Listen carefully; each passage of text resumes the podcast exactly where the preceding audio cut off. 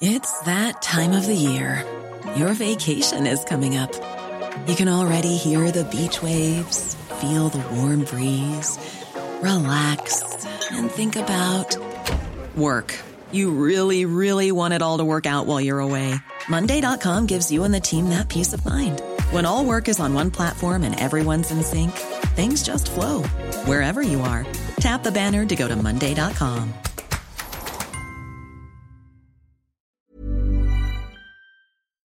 Heraldo Radio. La HCL se comparte, se ve y ahora también se escucha.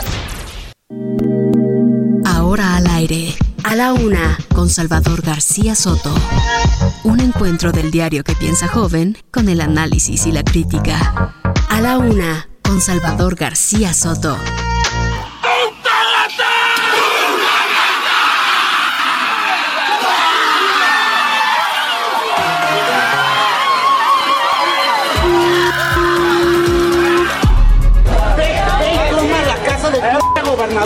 Dale su madre, destrózasela.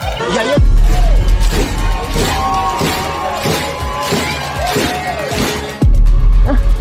Permítanme, por favor. Me están lastimando. Necesitan tres personas para detener a una.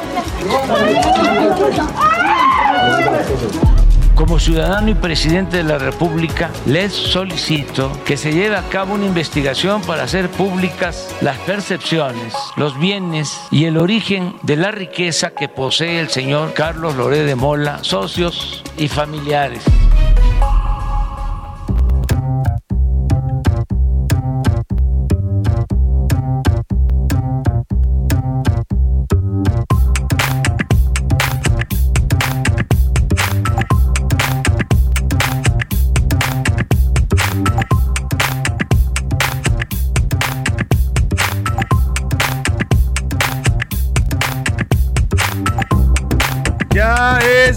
Una de la tarde en punto en el centro de la República. Los saludamos con gusto, comenzando a esta hora del mediodía a la una. Este espacio informativo que hacemos para usted todos los días a esta hora del día. Aquí nos encuentra en el 98.5 de su FM, El Heraldo Radio.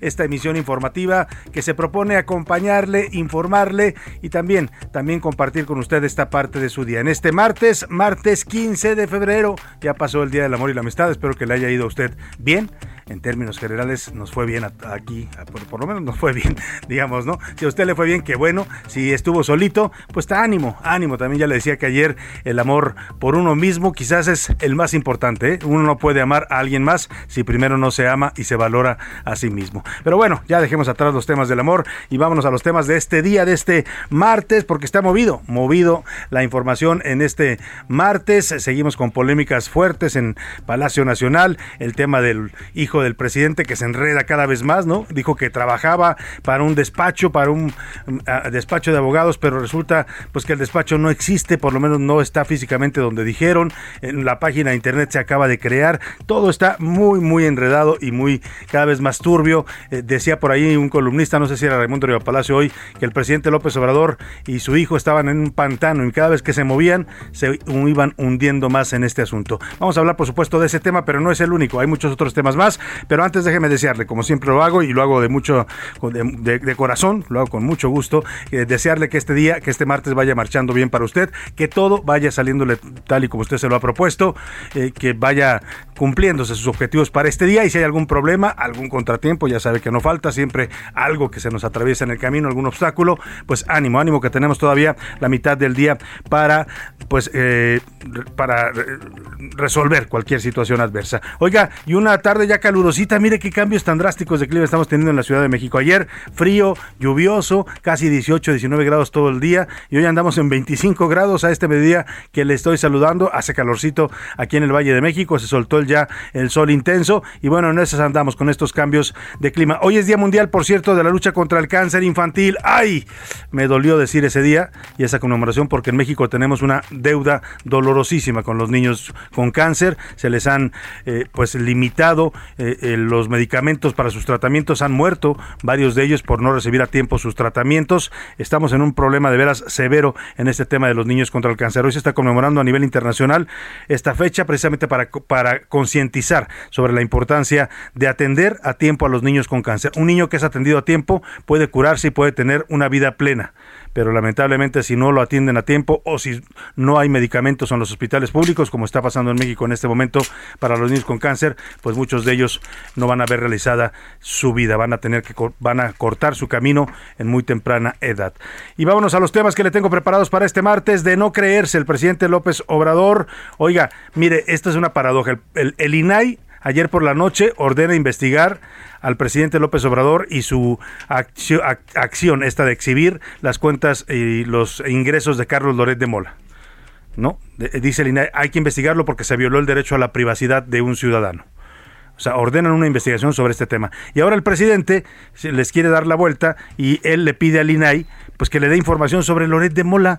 Oiga, el presidente anda un poco confundido o alguien no le ha explicado o tiene muy malos asesores, porque el INAI, el Instituto Nacional de Acceso a la Información, Transparencia y Protección de Datos Personales, así se llama, eh, es una institución que eh, se encarga de proporcionarnos a los mexicanos información de transparencia, pero del gobierno de las instituciones del gobierno. Si usted quiere pedir cualquier dato del gobierno, cuánto gastó la Secretaría de Salud en comprar las vacunas, puede meter una solicitud y se la dan. Si usted quiere saber cuánto gasta el presidente en sus comidas eh, tabasqueñas, en los tamales de Chipilín, también le dicen cuánto gasta. Si quiere saber cuánto gasta López Gatel cuando se va de vacaciones allá a la playa, podría que podría ser si, si no lo, si lo gastó con recursos públicos se lo van a informar. Pero no puede pedir información de un particular. Yo no puedo ir a la INAI a decirme dime cuánto gana Carlos Slim van a decir pues estás loco ese es un dato privado es un dato personal. Los ingresos de los mexicanos de los ciudadanos que no somos funcionarios públicos son totalmente privados. Si usted es funcionario del gobierno entonces sí su información debe ser pública y está obligado por ley a reportarla porque usted cobra con dinero público pero un particular que trabaja en la empresa privada, en este caso un periodista como Loret de Mola, pues no tiene por qué reportar sus ingresos al INAI. Al SAT en todo caso sí, ¿no? Al SAT sí le tiene que dar información y se supone que el SAT la debe cuidar y es privada porque ya sabemos que no es tan privada y que el SAT pues es chismosón, ¿no? Porque le pasó información al presidente López Obrador de cuánto supuestamente ganaba Loret de Mola. Pues seguimos en ese debate, el presidente quiere encuerar a todos los que lo critiquen, así dice, va a iniciar una especie de guerra en contra de los comunicadores críticos de su gobierno porque dice que todos somos golpistas y que todos queremos derrocarlo. Creo que el presidente trae cruzados los cables o anda de pues equivocado en ese sentido. Pero bueno, vamos a estar hablando de este tema. Y también crisis, crisis, además de esta crisis política que está viviendo el presidente López Obrador, le ha pegado duro, ¿eh? Hoy se publican encuestas donde ya cae hasta 60 puntos después de que andaba en 68, o sea, ha perdido entre 7 y 8 puntos en las últimas semanas con todo este tema y súmele usted la inflación, la cuesta de enero, la pandemia, el, eh, pues todo lo que hemos estado viviendo los mexicanos y esto que le voy a contar, la violencia en el país está cada vez más desbordada en varios estados de la República. En Michoacán, debido a esta violencia del narcotráfico, se tuvo que suspender el envío de aguacates hacia los Estados Unidos. Hay miles de toneladas de aguacate, el llamado oro verde, y uno de los principales productos eh, agrícolas que exporta México, están varados allí en Michoacán. No pueden salir del territorio nacional por la violencia del narcotráfico. Voy a hablarle de este tema. También atrincherados. Jalisco reforzó su frontera con Colima para evitar que la violencia que lleva ya ocho días, una semana con completita, han vivido en la angustia, en el terror los colimenses. Hoy veía que ya hay un, una especie de toque de queda, nadie sale después de las 6, 7 de la tarde en Colima, la gente no sale a la calle por miedo a verse involucrado en un fuego cruzado, en estas balaceras que está viendo todos los días. Bueno, pues en Jalisco dicen que no quieren que se le contamine el Estado, como si Jalisco estuviera muy tranquilo, me parece que se exagera, un poco el gobernador Alfaro, ¿no? Porque le podría decir la gobernadora de Colima, pues tú no vendes piñas, ¿no? También en Jalisco la violencia está bastante desbordada. Y vamos a otro tema, última llamada. El canciller Marcelo Ebrard anunció la evacuación de 32 familias mexicanas que en este momento están en Ucrania, en territorio de Ucrania. Mm, pues vamos a ver cómo las traen para México. La realidad es que la tensión allá en el mar Báltico sigue. hay expertos que están diciendo que no hay que ser tan alarmistas, ¿eh? que no se va a desatar esto de la tercera guerra, pero bueno, por lo pronto las amenazas y los las fintas entre que si mando tropas, que si retiro eh, tropas están a la orden del día entre Estados Estados Unidos y Rusia. Y también en los deportes, Oscar Mota regresa a la Champions League este martes y luego de mes y medio de parón invernal vuelve esta copa, la Champions League, con el comienzo de los octavos de final. Le vamos a tener los resultados al momento. Además, lo volvió a hacer. El tenista Novak Djokovic vuelve a hablar de su decisión de no vacunarse y perderse los torneos que le exijan estar vacunado. Bueno, pues es necio el señor Novak Djokovic, prefiere no jugar. Claro, también ya tiene mucho dinero, ¿eh? Ha ganado mucho dinero como tenista, así es que se puede dar ese lujo. Vámonos, si le parece, como tenemos, como ven, tenemos un programa muy variado y muy con mucha información. Y si le parece, vámonos a las preguntas del día para que usted, como siempre lo hace, y nos da mucho gusto que lo haga, participe con nosotros y debatamos juntos los temas de la agenda pública de este país. Esta es la opinión de hoy.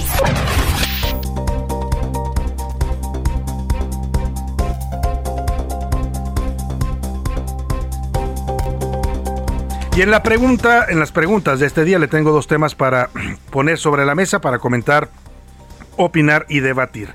El primero de ellos, Hoy el presidente López Obrador lanzó una amenaza, lo viene haciendo desde ayer, pero hoy ratifica que va a comenzar, que esto que hizo con Carlos Loret lo va a seguir haciendo.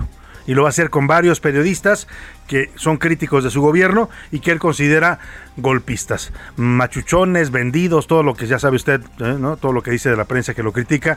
Bueno, pues ahora dice que también somos golpistas, que queremos derrocarlo del poder. Yo nunca me he propuesto derrocar al presidente y mucho menos, ¿no? Y sería yo muy ingenuo si pretendiera eso pero además no es uno de los objetivos, simplemente es criticar al poder, aquí se lo hemos explicado. Pero bueno, el presidente así lo interpreta, él siente que se le está atacando para eh, pues mm, tirarlo del gobierno y dice que ante eso él se va a defender. ¿Y cómo se va a defender?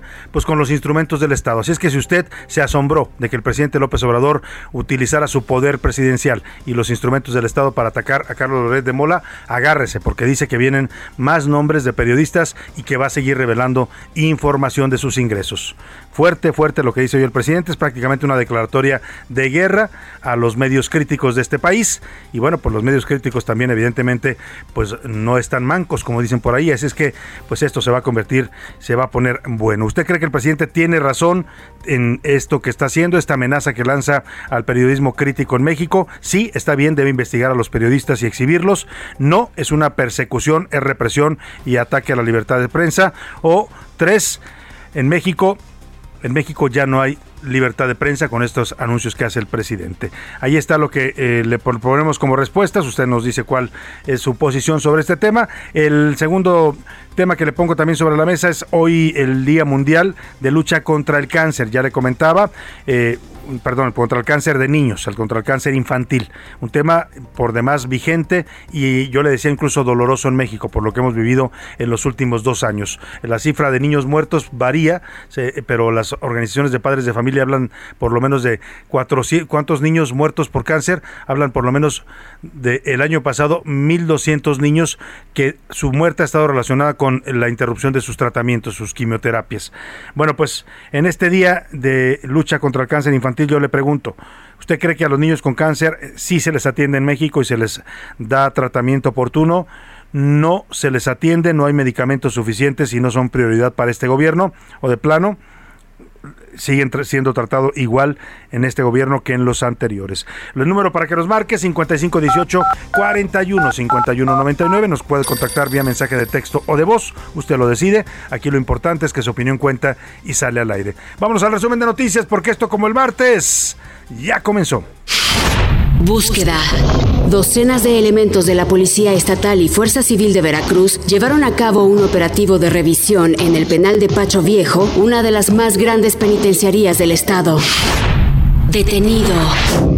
El ex candidato del Partido del Trabajo a la alcaldía de Ixmiquilpan Hidalgo, Vicente Charres Pedraza, fue detenido en presunto estado de ebriedad tras provocar un accidente vial en Pachuca. Criminal. Miguel N., presunto violador serial de la Ciudad de México, suma ya 19 vinculaciones a proceso por su posible participación en el delito de violación. Arrestos. La policía canadiense detuvo a manifestantes cerca de un importante puente en la frontera con Estados Unidos, los cuales protestaban contra los mandatos de vacunas y otras restricciones impuestas por COVID-19. Petición. Estados Unidos solicitó a Honduras el arresto del expresidente Juan Orlando Hernández para su eventual extradición al país norteamericano. Una de la tarde con 13 minutos y vamos a la información en este martes. Le decía que ya comenzó el martes y también la segunda quincena del mes de febrero. ¿eh? Ya vamos a la segunda, hoy comenzamos. Hoy es día de quincena, si usted ya cobró, pues qué bien. Y si no ha cobrado, pues qué mal, ojalá y cobre usted muy rápido. Vámonos rápidamente también a la información. En la mañanera de hoy, el presidente López Obrador informó que le envió una carta al Instituto Nacional de Transparencia, Acceso a la Información y Protección de Datos Personales, el INAI, en la que le pide que le dé información sobre los ingresos del periodista Carlos Loret. Pues ya podemos adelantarle la respuesta al presidente. Presidente, el INAI no proporciona información de particulares. El INAI solo le puede dar a usted información y a cualquier otro ciudadano, incluido el presidente de la República, de funcionarios públicos o instituciones de gobierno. O sea, pues el presidente o no sabe o se hace el que no sabe, ¿no? Para hacer show mediático en esta guerra que ha emprendido contra Loret y contra, dice ahora, más periodistas a los que va a empezar a exhibir en su mañanera. Eh, eh, dijo que los periodistas deben dar a conocer cuánto ganan, debemos dar a conocer, oiga, ¿por qué? Si no cobramos con dinero público. Es, en, esa lógica que dice el presidente, ya se lo decía yo el otro día, el otro día y lo repito, pues que empiece por preguntarle a Carlos Slim cuánto gana, a los, a los de veras machuchones de este país, a Ricardo Salinas Pliego, cuántos son sus ganancias, a, su amigo Daniel Chávez, el dueño del grupo Vidanta, que le dio trabajo a su hijo allá en un despacho fantasma de abogados en Houston, Texas. ¿Por qué no les pregunta a ellos? Eso sí ganan dinero, y mucho dinero. ¿No? Si, si se trata de balconear lo que ganamos todos en este país, pues empecemos por los grandotes, ¿no? Y luego nos vamos bajando. Pero no hay ninguna obligación legal, tiene ningún sentido que el presidente esté pidiendo que los periodistas digamos cuánto ganamos. Pues ganamos lo que se nos paga por nuestro trabajo y ganamos lo que cada, cada periodista gana distinto según el, nivel que tenga, la experiencia, la trayectoria, eh, todo eso es lo que se evalúa en esta profesión como en cualquier otra. ¿eh? Si usted es un ingeniero calificado, pues va a cobrar más que un ingeniero que va empezando, eso es normal. Pero bueno, el presidente parece que tiene las cosas, los cables cruzados. Hace rato, ¿eh? Yo creo que el presidente anda extraviando feo el rumbo en este coraje que trae porque se metieron con sus hijos, así lo ha dicho. Pues parece que va a empezar a agarrar parejo y empieza a cometer estos desatinos. En consecuencia, como ciudadano y presidente de la República, les solicito que se lleve a cabo una investigación para hacer públicas las percepciones, los bienes y el origen de la riqueza que posee el señor Carlos Loré de Mola, socios y familiares. Esta información seguramente la podrán obtener en el registro público de la propiedad y comercio, en el servicio de administración tributaria o en la unidad de inteligencia financiera. También les solicito que si ustedes no tienen competencia para atender este asunto, me informen si puedo, como ciudadano, ejerciendo mi derecho a la libertad de información y expresión, dar a conocer facturas y comprobantes sobre los ingresos del señor Loré de Mola. Uf, uf y recontra uf. El presidente está, perdóneme la expresión, es fuerte, pero creo que es lo que está haciendo, se está orinando fuera del vacío. Literalmente se lo digo, porque porque lo que está pidiendo que el INAI le autorice, algo que el INAI no puede autorizar, que se viole el secreto fiscal de un ciudadano y que él pueda revelar facturas, montos, operaciones financieras que realiza un ciudadano mexicano como es Carlos Loret de Mola. Él o cualquiera, ¿eh? Aquí insisto, muchos han confundido el tema de que, ay, defendamos a Loret. No es defender a Loret per se. Usted puede estar o no de acuerdo con Loret, ¿no? Pero es un ataque a un ciudadano que si lo permitimos, ahorita es Loret, al rato va a ser usted o yo o cualquiera de nosotros, porque en esa lógica del presidente, cualquiera estamos obligados a decir cuánto tenemos, cuánto ganamos, qué propiedades, qué bienes tenemos, qué hemos hecho en la vida. Estamos obligados a decirlo según el presidente, y sí lo decimos, ¿eh? sí se lo informamos al SAT. O sea, el SAT sabe todo lo que usted y yo tenemos, sabe hasta cuando se compra un chicle y cuánto se gasta. Pero esa información es privada y confidencial porque así lo manda la ley y el presidente quiere violar esa ley para exhibir a un ciudadano. Peligrosísimo lo que está pidiendo López Obrador. El INAI, por supuesto, le va a contestar que no, eso délo por hecho. Pero lo peligroso es que el presidente esté pensando en hacer eso, porque entonces ya no estamos hablando de un presidente, perdóneme, de un presidente democrático, estamos hablando de un dictador. Solo las dictaduras, solo los regímenes totalitarios hacen esto con sus ciudadanos, exhibirlos, vulnerar sus derechos y violar sus garantías porque tienen el poder de hacerlo. Y eso es lo que está queriendo hacer López Obrador. Bueno, y mire qué paradoja, mientras él le pide una investigación al INAI, pues sí, lo van a complacer, pero no con la investigación que está pidiendo en contra de Carlos Loret. Está pidiendo, lo que el INAI va a investigar es precisamente que si el presidente violó la ley y el derecho a la privacidad del periodista Carlos Loret de Mola, al haber dado a revelar o al haber revelado y hecho públicos información sobre sus presuntos ingresos económicos. Ya ayer el Consejo Consultivo del INAI recomendó a este instituto que inicie un procedimiento de oficio para garantizar el derecho a la protección de datos personales en el caso del periodista Carlos Loret.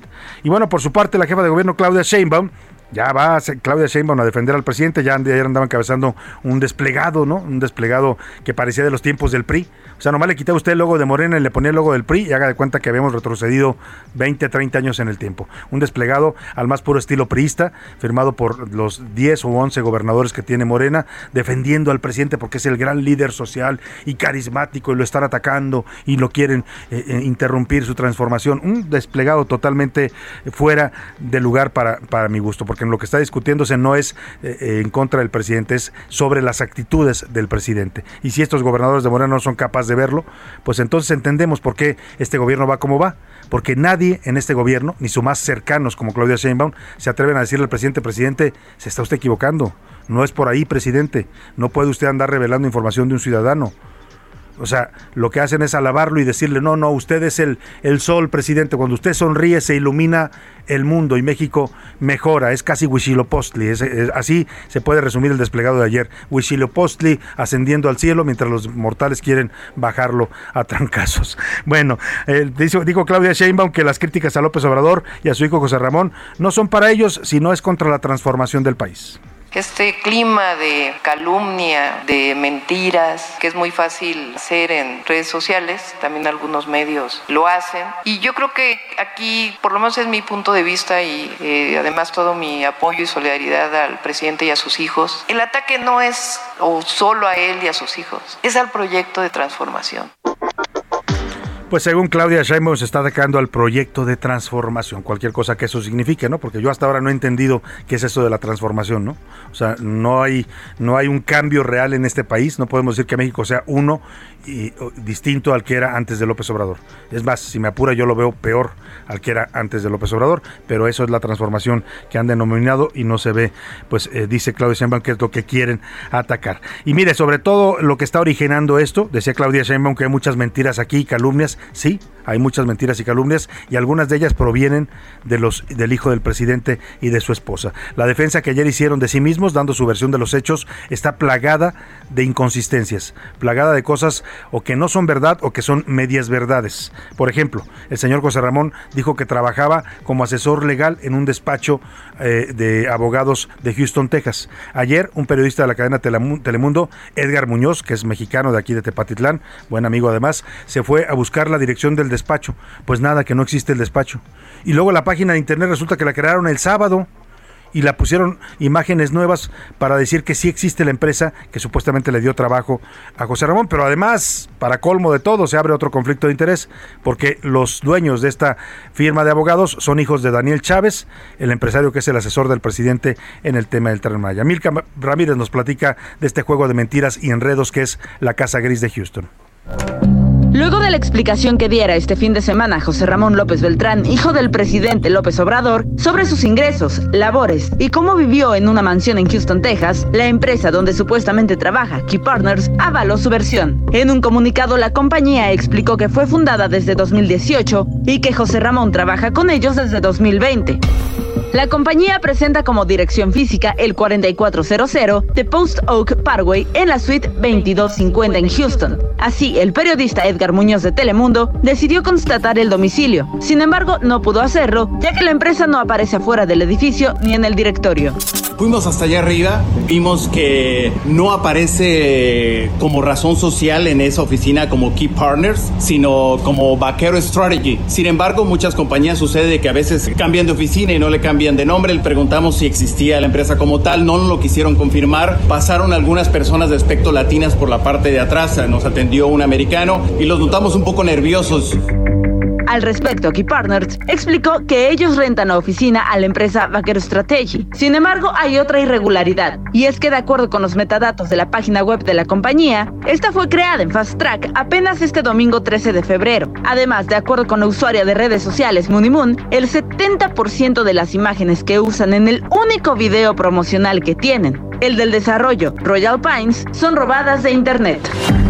Sin embargo, en el mismo comunicado, la empresa negó que fuera de reciente creación e incluso detalló que cuentan con el dominio de la página desde 2019.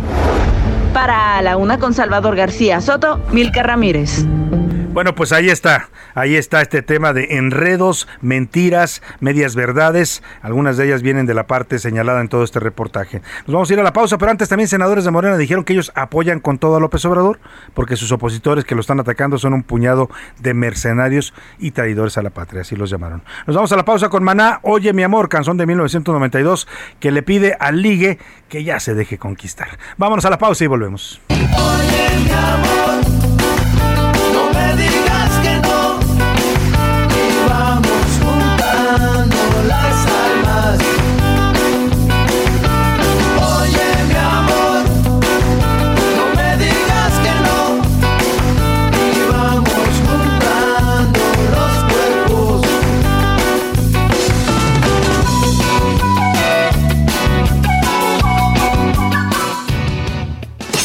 Escuchas a la una con Salvador García Soto. En un momento regresamos.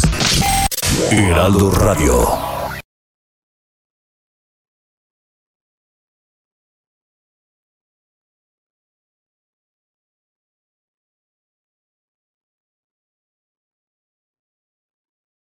Heraldo Radio. Sigue escuchando a la una con Salvador García Soto. La rima de Valdés o de Valdés la rima. Para que nos quede muy claro y ya no haya controversia, de ninguna dependencia de gobierno saca el varo. ¿Será que su jefe es avaro y que no le da domingo? Pero si así gana un ching, eh, se fue al gringo a trabajar de abogado. Es así como ha cobrado sus ingresos este pingo. Él trabaja en un despacho, propiedad de un asesor, que no le cobra Obrador. Ya lo dijo sin empacho. Pues si no traemos penacho, será porque así tal vez no hay conflicto de interés y pasan los tragos amargos. O que salga el ñor de Argos a decir una sandez. Ay muchachos, ¿no le creen? Que es apócrifo el dominio y que Joserra es un minion de la linda 4T, pues según lo que se ve, es que en tanta turbulencia no existe la transparencia. ¿Quién será el primer fulano al que le truene en la mano el cohete de la incongruencia? Una de la tarde con 31 minutos, estamos de regreso y bueno, escuchábamos la rima del día de Héctor Valdés justamente sobre este tema, el tema de la Casa Gris de Houston y José Ramón López Beltrán, que ya rebasó con mucho las fronteras de México, ¿eh? ya es un tema también en Estados Unidos y ya podría haber incluso hasta una investigación ah, eh, de este asunto en la empresa Baker Hughes, esta petrolera tejana, a petición de los socios. Pero mire, acá en México, pues por supuesto el tema está... Eh, cada vez más, más candente porque el presidente le sigue echando leña al fuego. Hoy otra vez se lanza contra Carlos Loret. Quiere que el INAI le dé la información de las propiedades, los bienes y los ingresos de Carlos Loret de Mola, como si Loret fuera un funcionario público. Ya le decía el presidente, está totalmente equivocado. Y varios analistas han estado abordando el tema con distintos ángulos. Hoy un ángulo interesante es el que aborda Javier Tejado, analista, abogado y columnista del Universal, en su columna eh, de, de hoy en martes espectro, en las páginas del Universal, escribe diferendo entre papás pone en vilo al periodismo en México. Y la tesis que maneja Javier Tejado es muy interesante. Habla de una especie ya de guerra declarada entre el presidente y la prensa crítica de este país. Para hablar de su columna y del análisis que hace sobre este tema, saludo con gusto la línea telefónica al, al abogado Javier Tejado, analista y columnista también del Universal. ¿Cómo estás, Javier? Buenas tardes a tu amigo, sobre todo, querido Salvador. Muchas gracias. Oye, Javier, pues te leía con atención hoy, como siempre te leo los martes en las páginas del Universal, y dices tú, lo que estamos viendo es el inicio de una guerra así abierta ya entre el presidente y, los, eh, y la prensa crítica. Pues sí, la verdad es que eso eso parece. Este, yo te diría dos cosas. Históricamente, si tú recuerdas el sexenio, pues nunca se ha echado para atrás de nada, nunca se ha echado para atrás de, que hubieran perdón los españoles por la conquista, nunca había reiterado que los austriacos regresen el penacho Moctezuma, este que este pues el tema este de los medios en concreto pues esto pues ya tiene que 14 días. Y cada día se pone peor peor con mayor número de, tristemente de, de ocurrencias de agresiones de, de, la verdad de pues de insultos a periodistas en particular ha estado Loreda ha estado Aristegui López Dóriga Krause todo el mundo cada, cada día peor. Este, yo, yo la verdad, eh, fin de semana, y eso la columna que le gusta leer en la página abierta de, Universal, este, pues veo básicamente, eh, vi, a dos padres ofendidos, cuidando a sus hijos, vi al periodista Rafael Loret de Mola, padre de Carlos Loret, pues defendiendo a su hijo en un eh, video que lanzó en redes sociales el fin de semana, y también veo al presidente en sus videos defendiendo a sus hijos, en el fin de, al fin de temas pues veo a dos hombres defendiendo lo que más quieren en la vida, sus hijos, y creo que eso es pues muy entendible y lo haríamos cualquiera. Sí, claro. El, el, problema es que este pues Rafael Loret de Mola defiende a su hijo, eh, que uno pensar no le falta que lo defiendan, pero lo hace pues nada más con su discurso y el otro lo hace con acciones de gobierno y con medios públicos, ¿no? Es este es, es, muy disímulo, es el hombre de calle más poderoso del país. ¿Sí? Y este y sus acciones y reacciones pues tienen consecuencias, ¿no? Y, se está violando aparte pues muchos artículos de la ley y a mí me preocupa lo que se ha apuntado viene, ¿no? Este cambios en leyes para saber con dinero privado que uno que hace y cómo hace, pues es dinero privado, no viene ni del gobierno, este, el INAI que lo quiere desaparecer y hoy también dijo de la COFES y el IFT, o sea, si ves a un presidente molesto con, con un tema que no ha podido salir del, del entorno, este y cuando hay otros temas en contexto que están afectando, ¿no? La inseguridad, claro. el tema del cierre de frontera en aguacate, este, en fin, ¿no? la inflación, la gasolina que le quitaron el IEPS para que no siguiera subiendo. En fin, creo que es un contexto muy complejo, muy complicado, pero no veo visos de que esto vaya a mejorar en el corto plazo. No, no parece, Javier. Y aquí lo, grave es lo que decías tú. El presidente parece perder de vista que él no es un ciudadano común. Hoy dice que con base en su derecho como ciudadano hace esta solicitud de información al INAI eh, que envió a través de una carta, pero él no es un ciudadano común. Él tiene el poder, eh, máximo poder en este país, que es la presidencia de la República.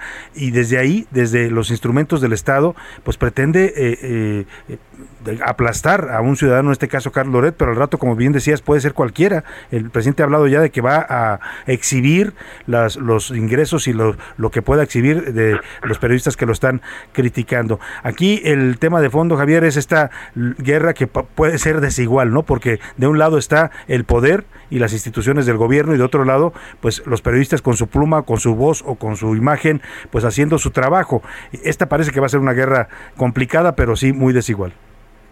Mira, a mí no me preocupa la carta, la carta, pues la verdad está bien redactada, pero no va a tener ningún efecto legal. A mí lo que me preocupa es que con los mayores del Congreso se empiecen a cambiar las leyes de tal forma que tengas una serie de leyes contrarios a lo que opera en el mundo para efecto de amedrentar a la oposición, a, amedrentar a los críticos, que no haya libertad de prensa, censura. Eh, a mí es lo que me preocupa, que dado la mayoría que tienen en el, Congreso, se hagan leyes que eventualmente puedan ser inconstitucionales o incluso de, internacionalmente ser, digamos, sancionadas. Pero mientras tanto, pues que sea una serie de marco legal pues muy muy vetusto, muy sensor y que todo el flujo de información y toda la transparencia que quiere sobre el gobierno pues no no no acontezca, ¿no? Entonces yo creo a mí es lo que me preocupa, que la, la vertiente no no discursiva, sino en los hechos o que también desde los archivos públicos del gobierno sigan sacando información para, para golpear a, sus críticos y, e, e, inhiba que, esto ocurra. Yo creo que el debate es muy bueno, qué bueno que se está dando. Sí, sí. Lo que yo creo que ya no es de uno y otro lado, ¿eh? lo que ya no es tan bueno es que se utilice al Estado para callar a sus críticos. Ahora, y, en ese sentido, el presidente hoy habla un poco de, recuerda cuando él era líder opositor, cuando lo perseguían, habla de un helicóptero que le mandaba Roberto Madrazo siendo gobernador de Tabasco, él entonces candidato opositor, y habla de cómo persiguieron a, cómo su familia se veía intimidada, y, parece que ahora que es presidente eso se le olvidó, porque está repitiendo los mismos, eh, las mismas prácticas que antes detestaba como líder opositor. Pero además, Javier, veo este movimiento de desplegados, de defensa, sale la jefa de gobierno Claudia Sheinbaum, salen los senadores de Morena, o sea, como si en este tema el presidente fuera la víctima y no fuera, en este caso, pues el victimario. Mira, aquí tiene que ver un tema donde, este, uno, hay un, creo que un gran falta de respeto por la ley. Ese desplegado es violatorio abiertamente de la vera en que están todos los servidores públicos por la revocación de mandato. Entonces, primero te deja ver pues, que no, no, no les importa. Lo que les importa queda bien con el jefazo, ¿no? este, y el jefazo, pues, quiere hacer lo que quiera hacer, ¿no? Entonces, yo me encantaría ver un debate, este, presidente y Loret, que la información fluya, que siga, o sea, a mí no me importa eh, el debate, y mientras no me importa el debate, pues que la gente nos comenzamos de un otro lado. Donde creo que ya no se vale, querido Salvador, es utilizar herramientas de Estado para amedrentar a quien sea que no simpatiza con lo que dice o lo que hace. Entonces yo creo que eso sí es, es delicado y eso nos restringe el ánimo, digamos, de libertario que debe fluir en el país, el de la democracia y la información, para que la gente tome sus decisiones. Creo que es lo importante. Si hubiera habido un régimen censor eh, hace unos años, no estaría sentado en la ciudad presidencial presidente López Obrador. Justamente los medios, la crítica, el escándalo de la Casa Blanca de Peña Nieto, que él tanto capitalizó, pues fue, lo que quiso que la gente hiciera un cambio. Yo creo que es bueno que la gente conozca, debata, se informe y la gente tome sus decisiones de, qué quiere y qué es bueno y qué es malo. Finalmente, tú también como observador de los fenómenos de comunicación, Javier, te pregunto, el manejo que han dado a este tema de esta investigación periodística, que comenzó siendo eso, y hoy estamos hablando ya de una crisis política para el presidente, para su familia, eh, un manejo pésimo, ¿no? Errático totalmente. Mira, yo nada más te diría que cualquier crisis mediática que no la puedes apagar tú en uno o dos días, pues es mal manejado. Ya estoy a 14.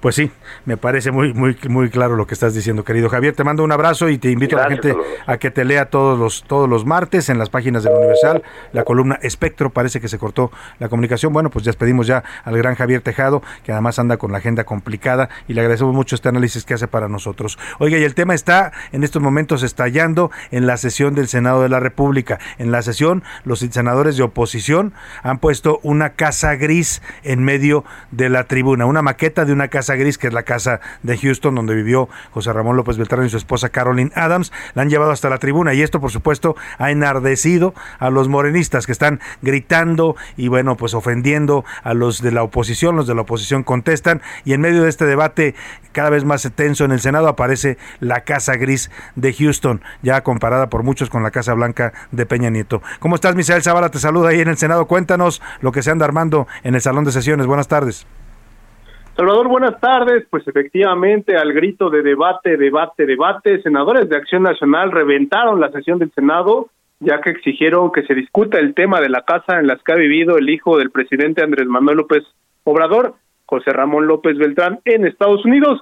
Y es que, Salvador, al arrancar la sesión ordinaria de la Cámara Alta, los legisladores panistas bajaron a la tribuna para instalar prácticamente una casa eh, gris, una maqueta de la casa gris en la que vivía eh, eh, el hijo del presidente, con la cual exigieron que el tema pues sea debatido con urgencia por parte del Senado de la República, ya que después de 19 días de que se dio a conocer este tema, no se ha tocado en el Pleno Senatorial.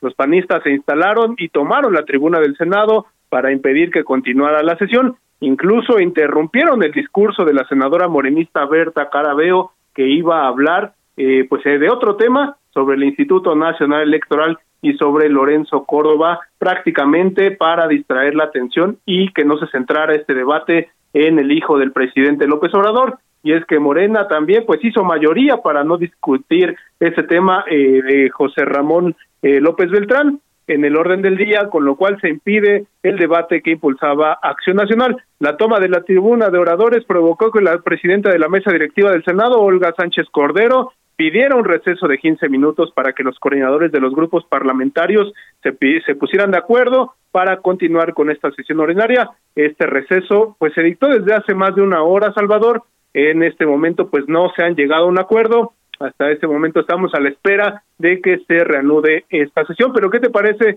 si eh, vemos cómo eh, pues se tomó la tribuna y se escuche, y escuchamos el discurso de la senadora Kenia López Rabada? En este momento y dijeron que iban a ser distintos.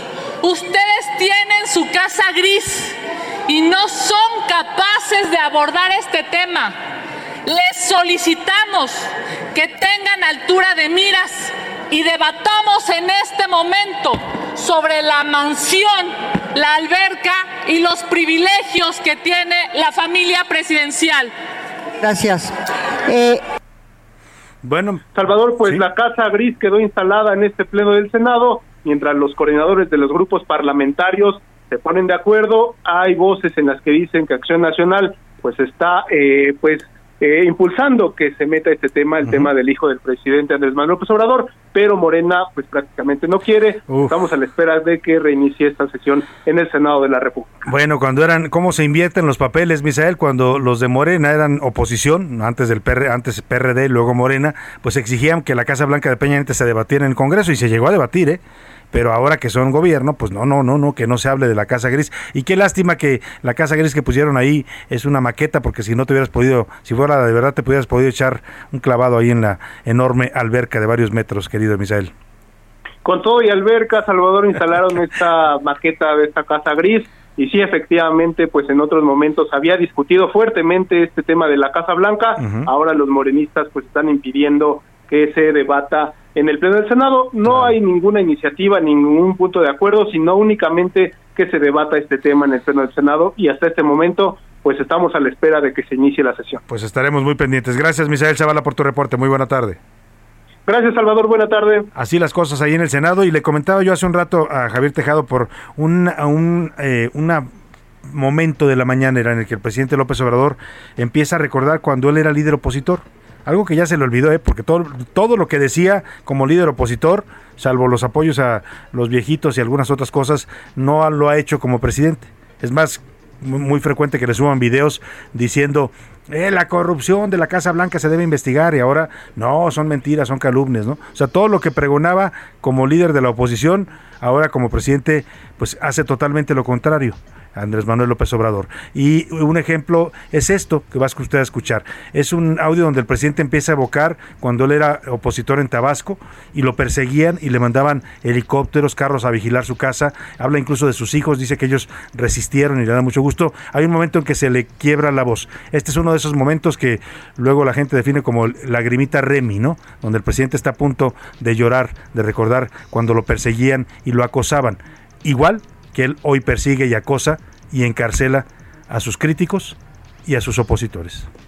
Yo tengo la ventaja, si se puede decir así, de que hemos sido espiados durante muchos años, desde que ellos estaban pequeñitos. Roberto Madrazo, entonces se quedaban este, los helicópteros encima de la casa. Le agradezco mucho a Lourdes Galás, una periodista, y a Carmen Lira, que los eh, fueron a buscar. A mis hijos, ya ellos saben qué es esto. Me da mucho orgullo que resistan. Se han portado bien, aunque saben de que una cosa es lo familiar y otra cosa es el servicio público. Lo saben perfectamente. Mientras yo he sido dirigente, ellos no han ocupado un cargo, porque ese es el acuerdo que tenemos. Y yo les pido pues que se sigan portando bien como lo están haciendo y agradezco al creador de que no pintan para ser como el hijo de José María Morelos, del cura Morelos, que tuvo un hijo, Juan Nepomuceno Almonte, que se volvió traidor y se pasó al bando de los conservadores.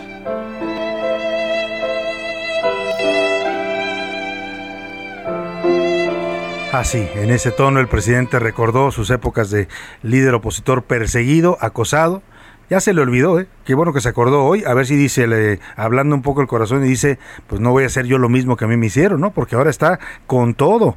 Mire, a él nunca lo metieron a la cárcel, ¿eh? Sí hubo el juicio este de desafuero. No era ya opositor, era jefe de gobierno de la Ciudad de México cuando lo quisieron meter a la cárcel por el desafuero. Ya era una autoridad y lo quisieron meter por un desacato judicial. Pero mientras fue líder opositor, nunca, no, nunca lo encarcelaron, ¿eh? Nunca le inventaron una, una denuncia penal para llevarlo a la cárcel, como él sí ha hecho con varios de sus opositores. Ahí anda Ricardo Anaya corriendo porque dice que lo quieren entambar. Ahí está Rosario Robles en la cárcel. No digo que Rosario sea inocente, ¿eh? lo que sí se, sabe y se sabe porque lo dicen los jueces y los eh, lo han dicho en varios amparos. La señora no tendría por qué estar en la cárcel, podría seguir su proceso en libertad mientras se investiga si es o no responsable de los delitos que se le imputan. Pues sí, las cosas se olvidan muy rápidamente, ¿no? Y ahí fue el momento en el que el presidente recordó cuando a él lo perseguían y habla de sus hijos que nunca han ocupado un cargo público. Pues no, sus hijos no. Pero ¿qué tal los amigos de los hijos, eh? El señor Andy López, Andrés Manuel López Beltrán, Andy López lo conoce todo el mundo, tiene a medio gabinete repleto de subsecretarios, oficiales mayores que son sus amigos, amigos de la infancia. Todos puros cuates de Andy ocupan esos cargos donde se maneja la lana del gobierno. No ocupa cargo él, pero ¿para qué? Pues si tiene a todos los que manejan el dinero. Y eso va a salir pronto también, ¿eh? es la otra investigación que viene en contra del segundo hijo del presidente López Obrador. El discurso es muy bonito cuando el presidente dice mis hijos están aparte, ellos no tienen nada que ver, pero ah, cómo, cómo se meten sin aparecer y aparecen mucho en el gobierno y en las decisiones que se toman en dependencias importantísimas. Secretaría de Comunicaciones, Secretaría de Hacienda, todos los amigos, los compañeritos de la prepa, de la carrera, están en, puestos importantes del gobierno. ¿Por qué? No porque tuvieran experiencia, trayectoria, porque son amigos de Andy y también del presidente López Obrador. Ahí dejamos ese tema y vámonos a la realidad de este país, que es la violencia del narcotráfico. A la una, con Salvador García Soto. Y mientras el presidente lleva ya dos semanas hablando de la casa gris de su hijo y defendiendo a su hijito, ¿no? Primero dijo que se defienda solo, pero lo sigue todavía defendiendo. Hoy escuchó usted este discurso de pobrecitos de mis hijitos, están desde chiquitos acostumbrados a que los persigan y los ataquen. Bueno, pues eh, mientras el presidente anda defendiendo a su hijito, pues eh, la violencia en México está cada vez peor. En Colima ya suman ocho días, una semana completa de balaceras y enfrentamientos. Anoche reportaron disparos en la colonia Juan José Ríos y localizaron una bolsa con restos humanos en la colonia La Joya, en el municipio de Villa de Álvarez. Para que usted dimensione lo que están viviendo los colimenses, hay un toque de queda después de las seis de la tarde en donde ya nadie sale a la calle. ¿Por qué? Porque si sale lo pueden matar en una balacera. Van 22 muertos desde que comenzó el año en Colima. Esta es la realidad del país de la que no está hablando el presidente y parece que no le importa. Mandaron, sí, sí mandaron elementos federales y al secretario de la Marina, pero aún con esa presencia federal, la violencia no cesa en Colima, ¿eh? igual que en Zacatecas, igual que en Michoacán, igual que en cualquier otro estado de la República que esté sufriendo esta realidad.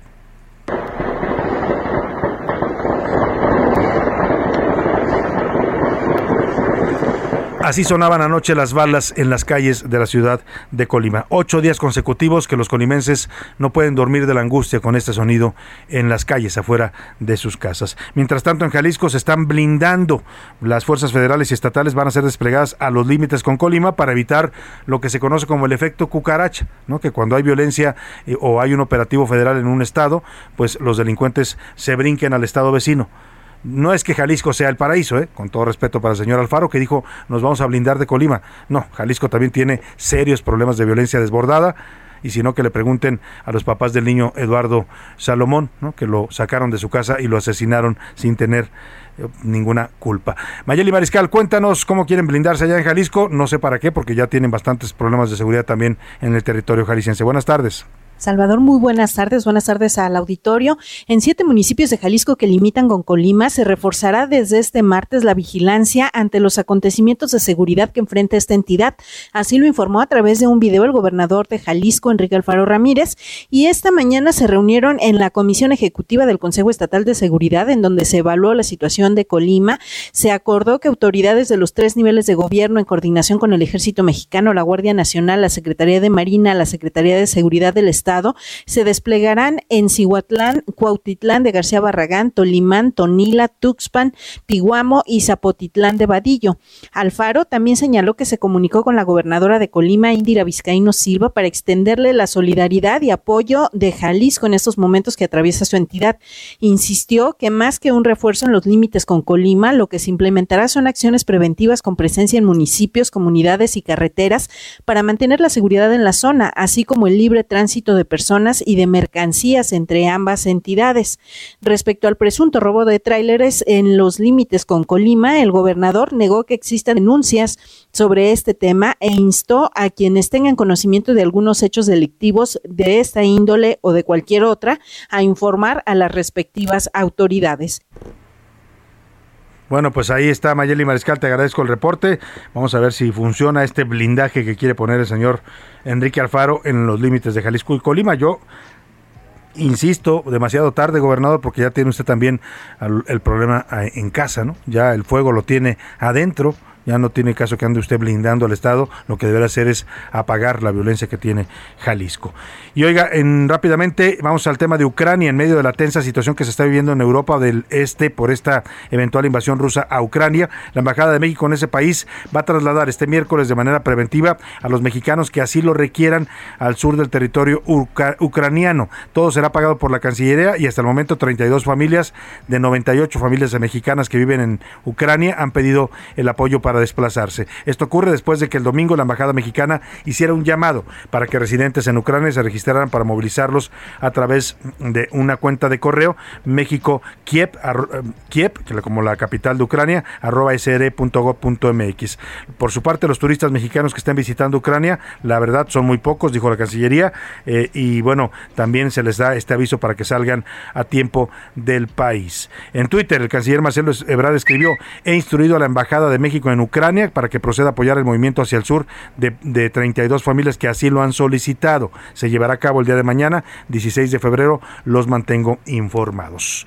Por lo pronto, vamos a bajar un poco la tensión de violencia, guerra, guerra política, todo lo que hemos estado hablando, con esta canción de Mon Laffer, Tu falta de querer para los corazones rotos, esos que, ah, como duelen.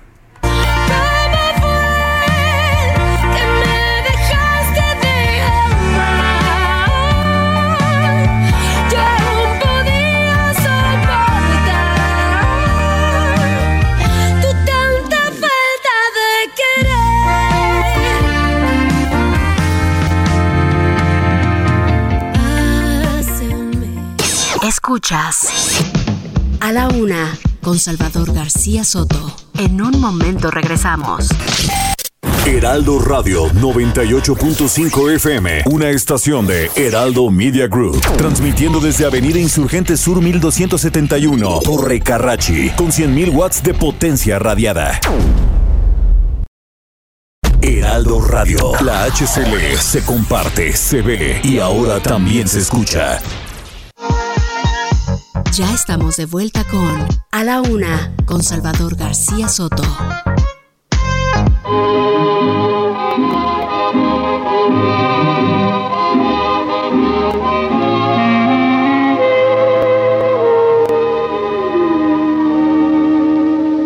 Des yeux qui font baisser les miens, un rire qui se perd sur sa bouche, voilà le portrait sans retouche de l'homme auquel j'appartiens.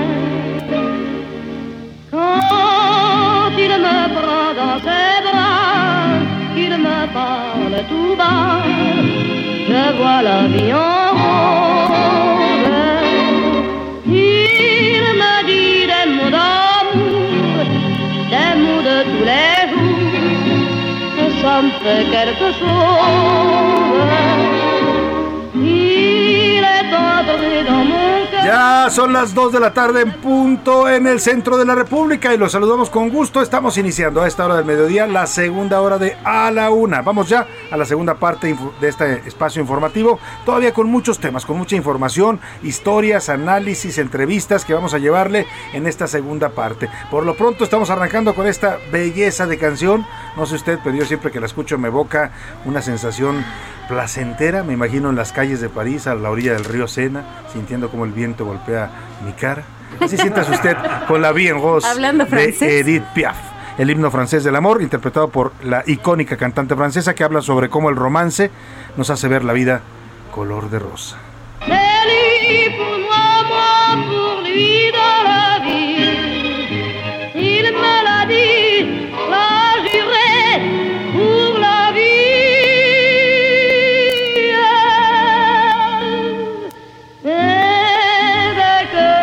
Y de la vida en rosa, vámonos a la vida real aquí en nuestro país. Los temas que le tengo preparados para esta segunda hora, en medio de la tensa relación entre México y España, dieron a conocer que en lo que va del sexenio, escuche usted, la inversión española en México se desplomó. O sea, estas relaciones tensas y estas declaraciones del presidente tienen consecuencias. ¿eh? Las inversiones españolas, que son las segundas más importantes para México después de las de Estados Unidos, se han caído en lo que va de este gobierno. Parte tiene que ver con ese discurso hostil hacia las empresas españolas. Y también la pandemia abrió un gran campo laboral en empresas estadounidenses. Escuche usted esto porque puede significar una oportunidad para usted o para alguna persona que conozca. Empresas de Estados Unidos están contactando a profesionistas latinoamericanos que estén bien capacitados para trabajar en línea. Es un sueldo en dólares que para ellos es bajo, porque, porque pues el dólar está por encima de cualquier moneda latinoamericana, pero para un mexicano o para cualquier latinoamericano puede ser un buen sueldo y va a trabajar usted desde su casa para una empresa con sede en los Estados Unidos. Le voy a platicar de este tema también. También le voy a contar sobre el oro verde. Oiga, lo que está pasando con el aguacate ya es preocupante. Ayer el presidente López Obrador hablaba de que había un complot, decía él, en contra del aguacate mexicano por esta decisión que tomó Estados Unidos de cerrar las importaciones de aguacate mexicano justo unos días antes del Super Bowl. Argumentó Estados Unidos que era porque habían amenazado el, crimen organizado a uno de sus inspectores. Hay inspectores de Estados Unidos que van a las granjas de aguacate en Michoacán para supervisar que todo se esté haciendo bien y lo que han encontrado es que el crimen organizado está secuestrando la producción de aguacate en México. Bueno, pues esa violencia que el presidente no quiso reconocer ayer, o sea, di- dijo que el problema era por un complot internacional o de intereses económicos contra el aguacate, no por la violencia del narco, pues ya estalló y el tema es que ahora están varadas toneladas de aguacate en la frontera con Estados Unidos porque no pueden cruzar para ese país. También le presentaré una investigación especial que realizamos aquí en el equipo de A la Una. David Fuentes se fue a la zona del Golfo de México, al puerto de Tlacolula, y ¿sabe qué se encontró? Cacería ilegal de tiburones. Están masacrando a los tiburones allá en Tlacolula porque lo venden al mercado chino y oriental, que compran las aletas y compran varias partes del tiburón. De y el tiburón que se, mexicano que se está pues eh, cazando de manera ilegal, incluso por encima de las vedas que pone el gobierno federal. Voy a platicarle de esta investigación especial que hicimos aquí en A la Una sobre una masacre de tibu- tiburones allá en Tlacolula. Y vamos también por lo pronto al escuchar sus opiniones y comentarios. Ya están conmigo aquí en la cabina. Les doy la bienvenida a Priscila Reyes y a José Luis Sánchez. ¿Cómo están? Muy bien, Salvador García Soto. Te imaginé perfecto en ese París que describiste Ay, hablando francés. Es que mira, eh, imagínate Tú el sol así, ¿no? El sol parisino. Sí, sí, sí. el- el- estos puentes hermosos que hay sobre el río Sena. Sí. ¿no? Y tú caminando por ahí. Uy, agarradito de la mano con con esa persona especial. Y que te hablen en francés también. Uh, la la. Mientras no se te parezca a Pepe Lepú, todo está bien, ¿no? Es, sí, no, aparte, aparte de apestoso, es un acosador, según dicen, pero bueno. Exactamente. José Luis Sánchez. Salvador García Soto, Priscila Reyes, hola a todos, bonito martes, buen martes, eh, sí, y además también, ¿por qué no sentarse en una en uno de estos restaurantes que están justamente eh, En viendo terrazas, de frente, ¿no? exacta, estas Al- al terrazas, al, al río Sena, exactamente, Hay muchas terracitas muy bonitas, una ¿no? comidita mediterránea con nuececillas, Un algo de vino, vinito. exacto, algo de queso, unas uvitas, uff, Unos, uf, unos- uf. unas baguettes francesas, Uy, las baguettes son una chulada. Bueno, soñemos, se vale soñar, ¿no? Claro que ya sabe cuándo podamos ir, pero se vale soñar. Por lo pronto, pronto, pronto, pronto, por lo pronto.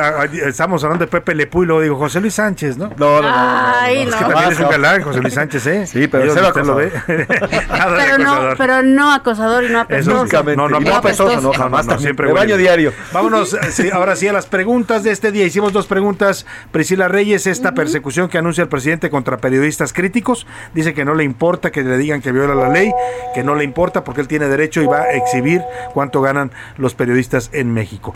Eh, y también vamos al otro tema que planteamos, que es este Día de la, Internacional de la Lucha contra el Cáncer Infantil, en una situación en México que a mí, francamente, me da pena, vergüenza y dolor ver cómo los niños con cáncer han perdido la oportunidad de salvar su vida porque no hay tratamientos suficientes para ellos. Priscila Reyes. Por acá nos dice eh, equipo. Saludos, buenas tardes, señor Salvador y mejor equipo del noticiero. Su servidora Cristina Rivas. De la primera pregunta, las respuestas son la 2 y la 3. Ah, Ah, caray. ¿Cuál es la 2 y Venga, la la dos y la 3? tres, José Luis Sí, Sánchez. pero ahorita te dijimos la 2 y la 3. La, la, pero, pero, si la pones- es que nos la... La pone difícil. A ver, la 2 es, es una persecución y represión en cuanto Ajá. al tema de la amenaza del día de hoy del presidente. Y la 3 es, han sido tratados igual en todos los gobiernos sobre Ahí el está. tema del cáncer. Y sobre el cáncer eh, infantil, dice que es inhumano y maltrato a los niños con cáncer, raya en lo inhumano también desde el gobierno, lo están poniendo por acá. Buen día, Salvador, saludos de Carlos desde Oaxaca.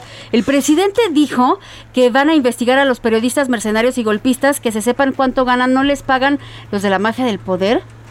Por acá están preguntando. ¿A los periodistas? Sí. Pues no sé, si usted sabe a quién les pagan, pues hágalo público, porque a mí no me paga ninguna mafia, ¿no? Me paga aquí la- los empresarios del Heraldo de México, le puedo dar sus nombres, son públicos, ¿no? El ingeniero Ángel Mieres y el señor Franco Carreño, que son los principales directivos, esos son los que me pagan. Y no son mafiosos, eh, son empresarios bastante Claro, derechos, derechos. y exitosos. sí. Buenas tardes, mi nombre es Roberto Ponce. Como siempre, la opinión que no te alabe no vale. Por eso no dejo mi opinión. Bueno, es lo que dicen por Me acá en este mensaje. Mensaje, eh, hola, buenas tardes, Salvador. Soy Alejandro Amezco de la Ciudad de México y creo que el presidente se le tiene que respetar así de malo o bueno para gobernar, ya que fue elegido por la mayoría del pueblo y esa mayoría también merece respeto y los intereses privados no son aparte. Ahí está Lo están su- poniendo su por opinión. acá. Soy Heriberto Andrés Manuel, solo hace uso del poder que le confiere la Constitución también para aplastar a quien él quiera. Es parte de su estrategia para ir consolidando su poder, usando a México de por medio y la presidencia es también tan solo una herramienta más para sus fines político-económicos. Eh, nos mandan saludos por acá, nos Saludos. están hablando desde Tapachula, gracias. Saludos a Buenas Tapachula. tardes. Qué calor Fel- hace en Tapachula, ¿eh? Uy, les sí. digo. Fuerte, y, fuerte. y échate tu frase de no es lo mismo, no, por ya favor, voy a ya decir, no. Que me censura Priscila siempre que la digo. 32 grados ahorita, 32 grados centígrados con una sensación de 35 grados. en Hay mucha humedad, es- híjole. Sí, sí, sí, sí. Y sí. de eso que te estás bañando, son lugares tan tan húmedos que te estás bañando y estás sudando. Estás sudando, sí. Sientes que estás sudando. Podrías bañarte con tu propio sudor, nada más agarras Ay, el jabón y te tallas. Y ahora sí te conviertes en Pepe Y listo. Sí. Ya no hay nada más que hacer. Eh, nos mandan saludos desde Chiapas, muchísimas gracias. Buenas, buenas. Dicen por ahí, yo creo que son Buenas, buenas. buenas. Hola, hola. Salvador y equipazo de la UNA, el presidente de México está fuera de toda proporción. Una muy buena cortina de humo para tapar los asesinatos, falta de medicamentos, secuestros, narcotráfico, pobreza, inflación, etcétera. ¿Quién o cómo ponerle un alto? Lo Buena pregunta pregunta, ¿eh? nuestra querida señora Rosario Pues Fernández. mire, Ayala. se supone que tenemos otros dos poderes que lo deben equilibrar, ¿no? La Cámara de Diputados, o sea, el Congreso de la Unión, Cámara de Diputados y Senadores y la Suprema Corte de Justicia. Lamentablemente, a veces esos poderes también se inclinan hacia el lado del Ejecutivo. Ese es el problema que tenemos en México. ¿Y cómo equilibrarlo? Pues ahí están los órganos autónomos, ¿no? Ahí está línea diciéndole, presidente, pare sus tacos, presidente, metió usted la pierna demasiado rudo, aunque no le gusta al presidente, ¿no? Ahora también viene y pues, la, prensa de mandato. y la prensa que para eso estamos aquí y hacemos nuestra labor aunque también se enoja y se enoje mucho el presidente ya lo ha visto usted Y viene la revocación de mandato, que en teoría es que para en eso. teoría podría usted En ir a votar aunque muchos eso. dicen que pues que eso ya está más que definido y además un gasto innecesario ¿no? Chava, Pris y P, pero del presidente es como el mes de febrero y parte de marzo. Se contagió del tiempo, como ya se imaginarán, no hay palabras de describir esto. Sobre los niños con cáncer, eh, pues abandonados por culpa del pasado, se llevaron los anteriores gobiernos el dinero suficiente para los medicamentos, solo dejaron dinero para los programas del bienestar de AMLO. Sí. Gracias, mi nombre es Antonio sin Ayón. duda y bueno se refiere al dicho este de febrero loco marzo otro poco no así que el presidente anda pues por sí, ahí un poco anda- y, un, y otro poco. anda un poco enloquecido. Bueno, AMLO cree que México está vasco. Eh, por eso su estrategia de golpear las aguas para sacar las jicotecas. Dicen jicotecas, pero yo creo que están diciendo jicoteas, que es algo que, que hay en Villahermosa del Pantano. que está Ah, saliendo ya, contraproducente. Ajá. Eh, nos comentan por acá, Sí, nos porque dicen el la nombre, verdad es que está. todo lo que han dicho para defender al hijo, pues ha sido como echarle más leña al fuego, ¿no? Y cuando sale el hijo y la esposa, porque el presidente le dice que se defienda a él, que ya está Y grandecito. sigue creciendo, ¿no? Uy, y- pero creo que es Trabajo peor. aquí y que llegan y que no hay nada. Tengo un trabajo y resulta que no existe la empresa, que la página la acaban de crear el sábado pasado, o sea, Y además, ¿qué están haciendo? Y además lo que hablaba Mil, que hay una búsqueda de por qué en Estados Unidos, a diferencia de aquí, usted para ser asesor debe de darse de alta en una, en una página especial para dar A ver, tú no puedes ser asesor en esta- legal en Estados Unidos si no eres abogado titulado en. Estados Unidos o con estudios de otro país validados por el gobierno de Estados Unidos, sí. lo cual no sabemos si tiene o no el señor José Ramón López Beltrán. Pero además, eh, eso es lo que de, lo de José Ramón, de la nuera, de la esposa de él. La del dinero. La, señora que tiene dinero, pues, ¿no? Caroline Adams, que ella dice, no, yo renté la casa sin saber, o sea, una inmobiliaria. Dios. Y mire, entre... ¿Cuántas le gustan? 100 mil mansiones de ese tipo que hay en Llegaron Houston a esa. Justo cayeron en la que era del Mm. señor de Baker Hughes. Pura casualidad, ya sabe, como decía aquella canción, soy vecino de este mundo por un rato, ¿no? Pero además Puras se- coincidencias. Además la señora se dedica a ser broker petrolero, entonces, o sea, no hay Pero forma, qué no hay. ¿Cuántas coincidencias con-? Ups, no sabía que era tu casa. Ups. Por acá Fernando dice, eh, sobre la primera pregunta ya no hay libertad de expresión y la segunda pregunta, no, no se le atiende a los niños con cáncer en este gobierno. Eh, una de las cosas que más vergüenza nos da, ayer hablábamos del amor a nuestro país, Sí. amamos a nuestro país, Sí, pero hay cosas que nos decepcionan y Hay dan cosas que vergüenza duelen como y- y esto, dan, ¿no? dan pena, sí. Y la reacción del gobierno, hemos visto un López Gatel diciendo que los padres Que son, golpistas. los niños. Lo mismo, no, que, ese hoy dice, acabó, lo mismo que hoy dice el presidente de, de, de, los- de la prensa crítica, que somos golpistas, lo decía López Gatel de los niños con cáncer y sus papás. O sea, todos los que critiquen al gobierno son golpistas, golpistas. como si no hubiera en México libertad de expresión consagrada en la Constitución, ¿no? Y no quiere decir que porque yo hablo aquí en este micrófono, quiero que el presidente se caiga del poder. Pues no, señores, nadie se propone eso, al menos yo no. Mira, este mensaje nos lo volvieron a poner ayer y vamos a che- vamos a revisar. Eh, dice, les escribo de Ciudad Madero, Tamaulipas. A ver, Ajá. aquí en el Heraldo, cada que ponen una nota del presidente en el Heraldo de Tamaulipas y la cuestionan, no la pasan, la cubren con comerciales o música y reanudan la transmisión hasta que dejan de comentar la nota. ¿en serio? Ayer nos habían dicho lo mismo sobre los inserts. Vamos a investigar, pero no creo, el Heraldo no tiene ningún Pues, tipo de censura no al aire censura aquí, al ¿no? respecto, Sí, ¿no? Si la, la gente de allá del Heraldo de Tamaulipas están censurando, pues tendría Lo que explicarle sus redescuchas, pero Claro. vamos, vamos a checar. Buenas tardes desde Tapacholas. El presidente está sacando lo que ya no puede esconder, su tiranía. La transformación es el cinismo de un político en Palacio Nacional. Y tenemos muchísimos mensajes más. Salvador, los podemos ir leyendo a continuación. Saludos para Guillermo Villarreal. Saludos. Desde Monterrey, muchísimas gracias. Miguel Ramírez del Estado de México, gracias por el mensaje. Eh, para la señora Carolina, gracias señora, señora Carolina. Para Javier y Alberto de Colima, muchas gracias. Raúl Rodríguez Candia, también muchas gracias. Y para Saúl, Isidro de saludos. Ramadero. Pues a todos ellos, gracias por seguirse comunicando. 5518 41 51 99 es nuestro número telefónico. Y ahora vamos a Twitter, porque también en Twitter nuestra comunidad tuitera está muy activa, José Luis Sánchez. Así es, arroba ese García Soto, síganos también, arroba soy Salvador García Soto en Instagram. Y miren, a- hoy, como pocas veces, las encuestas fueron apabullantes las respuestas. 95% sobre el tema del cáncer infantil dice que el gobierno mexicano ha olvidado a los niños. 95% dice que el gobierno ha olvidado a los pequeños con cáncer. Sobre el tema de las amenazas en contra de los periodistas que sean críticos al gobierno, el 73% dice que es una persecución en contra de los medios de comunicación y los periodistas sobre todo. Es una persecución. Solamente el 7.6 dice que sí, que deben de investigarse a los comunicadores y el 21.7 dice que no hay libertad de expresión en nuestro país. Bueno, Así pues que son está. contundentes los tuiteros. Sin duda, ahí está la gente apoyando estos temas. Vamos a al cotorreo informativo. Es martes y a ver qué nos traen Priscila y José Luis.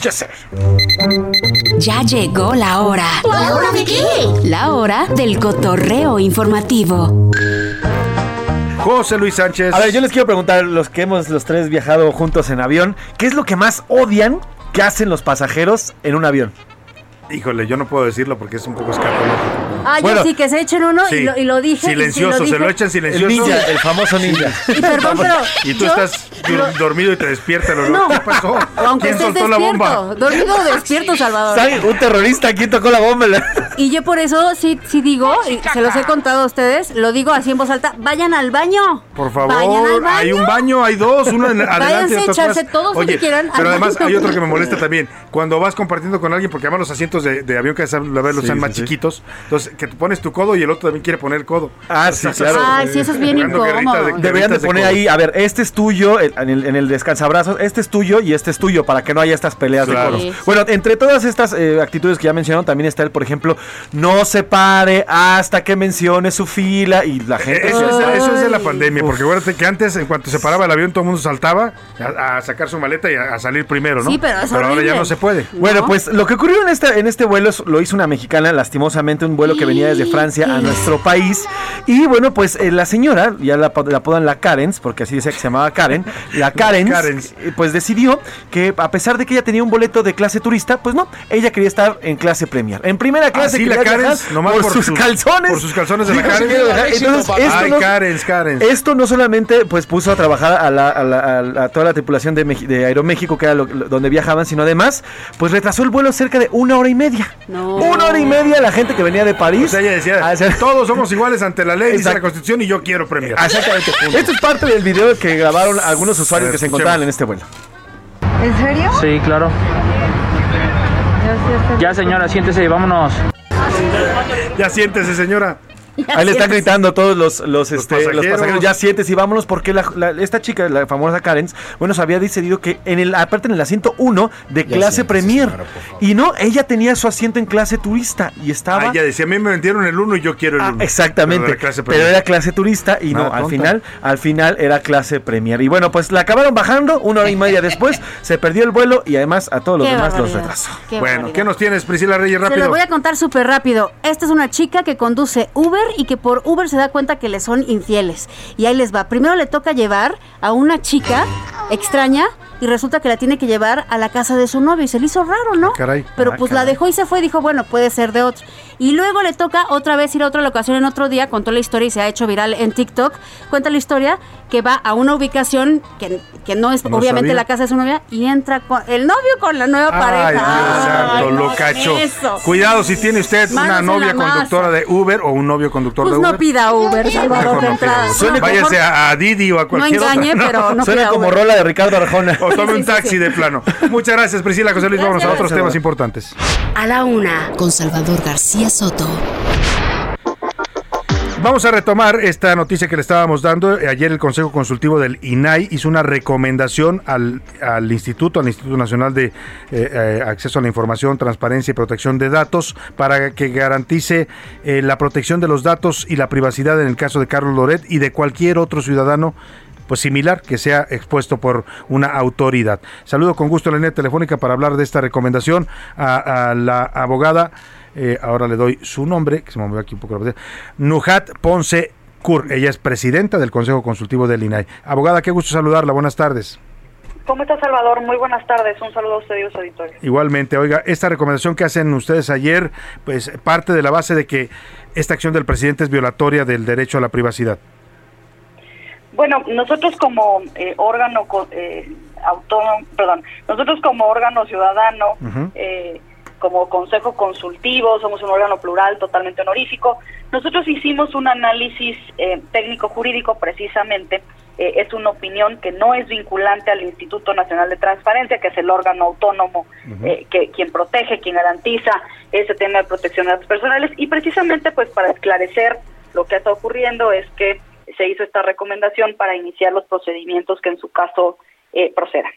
Claro, eh, en este caso eh, los, eh, la, la petición la hacen a partir pues de este análisis jurídico técnico que usted dice, no, no estamos hablando de un tema político, simplemente de decir pues que se revise aquí si está actuando adecuadamente la autoridad. Eh, efectivamente es un análisis técnico jurídico, es correcto, a partir de los hechos que todos conocemos. En, en ese sentido, eh, pues ¿qué, ¿qué significa que los datos personales de un ciudadano, sea quien sea, sea periodista, ingeniero, albañil, agrónomo, eh, eh, se, sean revelados en una conferencia pública de una autoridad? Bueno, aquí es importante eh, señalar que la legislación en materia de protección de datos personales en México eh, se divide en dos. Tenemos la Ley Federal de Protección de Datos Personales en posesión de particulares, lo que obliga a todas las entidades privadas.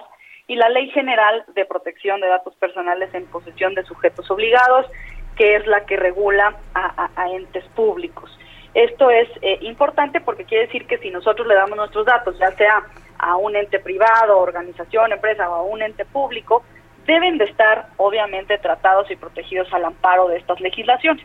Nosotros cuando le damos nuestros datos a alguien, existe un aviso de privacidad, existen ciertas finalidades para el tratamiento de estos datos, de esta información, y es importante saber eh, pues si existió algún tipo de divulgación autorizada o alguna eh, vulneración en este en este contexto. Ahora, el Consejo Consultivo, también en esta opinión que emiten ayer, la tengo en mis manos, eh, hay una recomendación a que el IN- INAI también eh, pues eh, verifique eh, y comunique a los sujetos obligados y a la ciudadanía el- lo que pasa en este tipo de eventos y, e inicie proce- procedimientos de verificación, dicen, además de ordenar medidas cautelares y medidas de apremio y sanciones. ¿A qué se refieren con estas medidas cautelares? Bueno, dentro de las eh, facultades que, que tiene el instituto, y como le digo, eh, nuestra recomendación es eh, no vinculante, es decir, el INAI puede eh, o no tomarla, efectivamente es para iniciar los procedimientos y en su caso, pues, seguir el, el, el, el curso legal de estos eh, procesos para saber si se dio información sin consentimiento de, un ciudadano, ¿no? De una persona. Claro. Ahora, como presidenta del Consejo Consultivo del INAI, estoy platicando con la abogada Nujat Ponce Curi. Le pregunto si el INAI tiene facultades para dar información sobre particulares. Se lo pregunto porque hoy el presidente le pide en una carta pública que le manda al INAI, pues que le dé información sobre los bienes, propiedades y todos los ingresos de Carlos Loret de Mola y de su familia. ¿El INAI puede dar información a cualquiera que lo solicite sobre particulares? Bueno, aquí es importante eh, destacar que eh, el INAI, al ser el, el Instituto Nacional de Transparencia, eh, Acceso a la Información y Protección de Datos, puede transparentar las cuestiones que tengan que ver eh, con orden eh, público, ¿no? Eh, algún servidor público, algún funcionario. Eh, y por lo que hace a la protección de datos, pues precisamente lo que lo que puede hacer el INAI es garantizar la protección de los datos de un ente privado, de un ente eh, particular. O sea, no puede dar el INAI un informe sobre un particular, es lo que me dice. Eh, es correcto. Es correcto, no, no está dentro de sus facultades el revelar información de particulares. Pues vamos a estar muy atentos a la respuesta que dé el... No, es correcto. sí. No, no, es lo que usted decía, ¿no? Eh, A la respuesta que dé el INAI a esta, eh, esta propuesta, esta opinión que emite el Consejo Consultivo pidiéndole una investigación a fondo de este tema y de haber elementos de violación legal, pues emitir medidas cautelares respectivas. Vamos a estar atentos y le agradecemos por lo pronto, abogada, que nos dé este punto de vista. Al contrario, muchísimas gracias a ustedes y muy buenas tardes. Muy buenas tardes, gusto en saludarla a la abogada Nujat Ponce Curi, presidenta del Consejo Consultivo del INAI. Ya lo escuchó usted, ¿eh? Pues desde ahora, eh, o sea, lo que hizo el presidente hoy con la carta esta que manda al INAI eh, pidiendo información de Loret, pues es una, eh, digamos, es un juego de artificio, porque el presidente debe saber, y si no lo sabe, qué mal, pero debe saber que le van a decir que no. Porque el INAI no da información y la transparencia que maneja es exclusivamente para el sector público, no aplica a los particulares. Al contrario, el INAI protege a los particulares de que el sector público no cometa abusos y oculte información y no violente sus datos personales. Vamos a esperar a ver cómo se define este asunto. Por lo pronto, vámonos a la pausa con música. ¿Tienes algo, José Luis Sánchez? Rapidísimo, Salvador. Acaban de detener al expresidente de Honduras, Juan Orlando Hernández, expresidente de 2014 a 2022. Fue detenido en su casa luego de una petición de extradición de Estados Unidos por presuntos datos de O sea, es el que acaba de salir. Es el que acaba de salir. Ahora que llegó la señora Exacto, Zulema. La señora, exacto, Uf, Xiomara, ¿Ya lo metió a la exactamente. cárcel? Ya Xiomara, está. perdón. Ya está, está Xiomara. detenido en estos momentos. Oye, pues llegó brava la, la nueva presidenta de Honduras. la primera mujer presidenta en De Honduras, Ya, ya metió a la cárcel a su antecesor. Se ve que va en serio la señora Xiomara eh, allá en Honduras. Honduras. Vámonos a la pausa con música. Es Alejandra Guzmán. Di que sí o di que no. Famosa frase para dar alas en el amor. Para no dar a las o más bien para no dar alas. ¿no? Sea usted claro con quien ama o con quien no ama.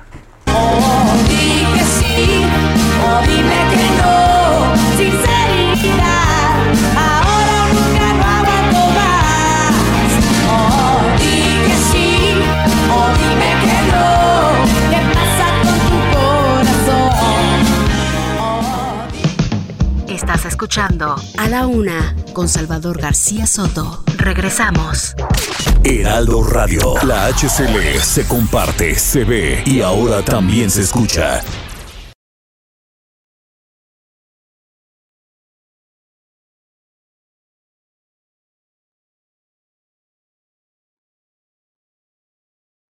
Heraldo Radio. La HCL se comparte, se ve y ahora también se escucha. Ya estamos de vuelta con A la Una, con Salvador García Soto. Oaxaca te espera con los brazos abiertos. Ven y descubre las maravillas de las ocho regiones. Disfruta de un picosito y delicioso mole, el mezcal que se consume en todo el mundo, las mejores tlayudas, hermosas playas, artesanías increíbles, el extenso mundo de nuestra cultura mexicana y más.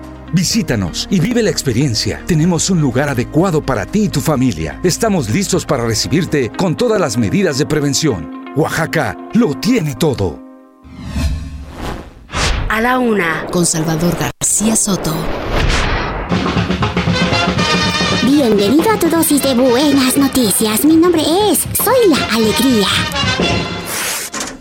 Elon Musk donó casi 6 mil millones de dólares en acciones de Tesla Inc. a organizaciones benéficas a fines del año pasado en una de las donaciones filantrópicas más grandes de la historia. ¡Wow! El hombre más rico del mundo donó más de 5 millones de acciones del fabricante de autos eléctricos del 19 al 29 de noviembre, representando un valor aproximado de 5.700 millones de dólares.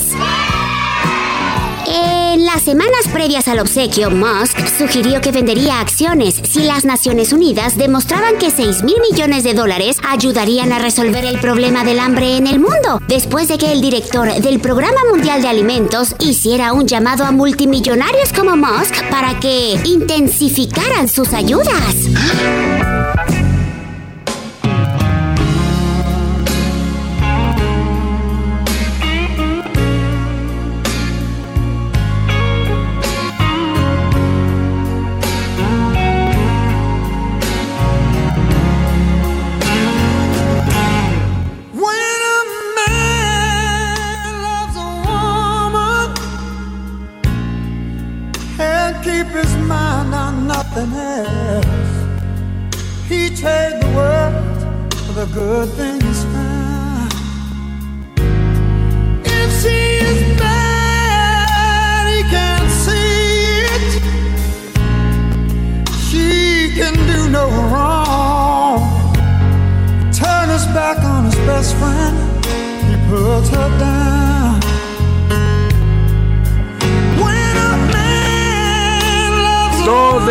Con 32 minutos. Esta canción es bella, es el señor Michael Bolton. When a man loves a woman, cuando un hombre ama a una mujer.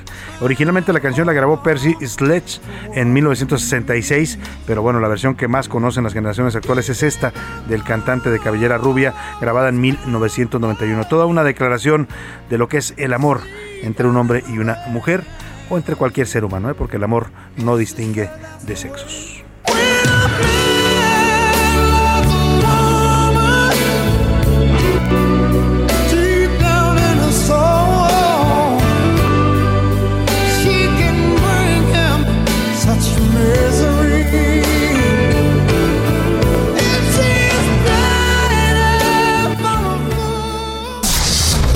Las investigaciones especiales de A la Una, con Salvador García Soto. Oiga, y hoy es día de investigación especial. Nuestro reportero de Asuntos Especiales, David Fuentes, se fue a Tecolutla, Veracruz, uno de los puntos en donde ocurre la caza ilegal de tiburones. Los tiburones son una especie protegida por las leyes mexicanas. Hay varias especies de tiburón en los mares de México y varias de ellas están en peligro de extinción. ¿Sabe por qué? Porque los cazan, eh, los eh, pescan de manera furtiva, de manera ilegal, para venderlos sobre todo al mercado chino, al mercado oriental. Hay muchas partes del tiburón que los chinos comercializan, la aleta, por ejemplo, que creen que tiene propiedades este, afrodisíacas, como algunos otros productos del mar. Y hay una cacería indiscriminada. En Tecolutla lo que se encontró David Fuentes es una masacre literalmente de tiburones. Tiburones pequeños, tiburones en edad de reproducción, tiburones que son sacados del mar en plena veda y destazados para venderlos al mercado tanto nacional, porque llegan aquí incluso al mercado de la viga, tiburones cazados ilegalmente se venden en el mercado de la viga, o lo mismo van a dar a China que a Japón y a otros países del Oriente que reclaman estos productos. Y la autoridad y la Semarnat y la señora María Luisa Albores pues quién sabe qué haga, porque defender a los tiburones, defender al medio ambiente de este país, no lo está haciendo y eso lo constata esta, esta investigación especial de David Fuentes para A la Una. Investigaciones especiales. La caza ilegal de tiburones en Tecolutla, Veracruz. Tecolutla, una de las playas del estado de Veracruz que más auge ha tomado para los capitalinos, esconde un oscuro secreto, la caza ilegal de tiburones. Llegar a ese puerto ubicado a poco más de 300 kilómetros de la Ciudad de México toma casi cuatro horas en automóvil. Ahí, el Golfo de México se une con el río Tecolutla, lo que provoca una abundancia de peces de buen tamaño para el consumo humano y también para los escualos. Los pescadores, aunque están conscientes que el cazar al tiburón es ilegal, se justifican argumentando que no tienen otra opción de subsistir si se toma en cuenta que de un escualo de 50 kilos pueden obtener ganancias de manera clandestina por más de 15 mil pesos. Entonces, el espectáculo de ver cómo se destaza el máximo depredador del océano en las orillas del río es impresionante. Primero, con un cuchillo afilado lo abren y le extraen el hígado para el aceite. Luego, en cuestión de minutos y casi de un tajo, le quitan las aletas. La quijada toma más tiempo pero también la cortan, dejando al indefenso animal hecho trizas. Juan Carlos, tiburonero en retiro, explica qué es lo más cotizado del tiburón. Este equipo es para el cazón y se ocupa cuando sigue en temporada de frío, se acerca más el cazón aquí en la costa. Se entrega en la pesquería, se le quita la cabeza, tripazón, la cola y las aletas. La aleta del kilo ese vale 800 pesos el kilo, ya se quisita. El tiburonero detalla que aunque gran parte de lo que se extrae del tiburón se comercializa en la zona de la Viga, en la Ciudad de México, quienes acaparan todo son los japoneses, pues llegan a pagar el hígado, el aceite o las aletas en dólares. En el mismo poblado hay una capitanía de puerto de la Secretaría de Marina, pero hace oídos sordos ante la masacre que sucede a plena luz del día. Para todos allá es normal el que lleguen lancha repleta de los escualos listos para el matadero.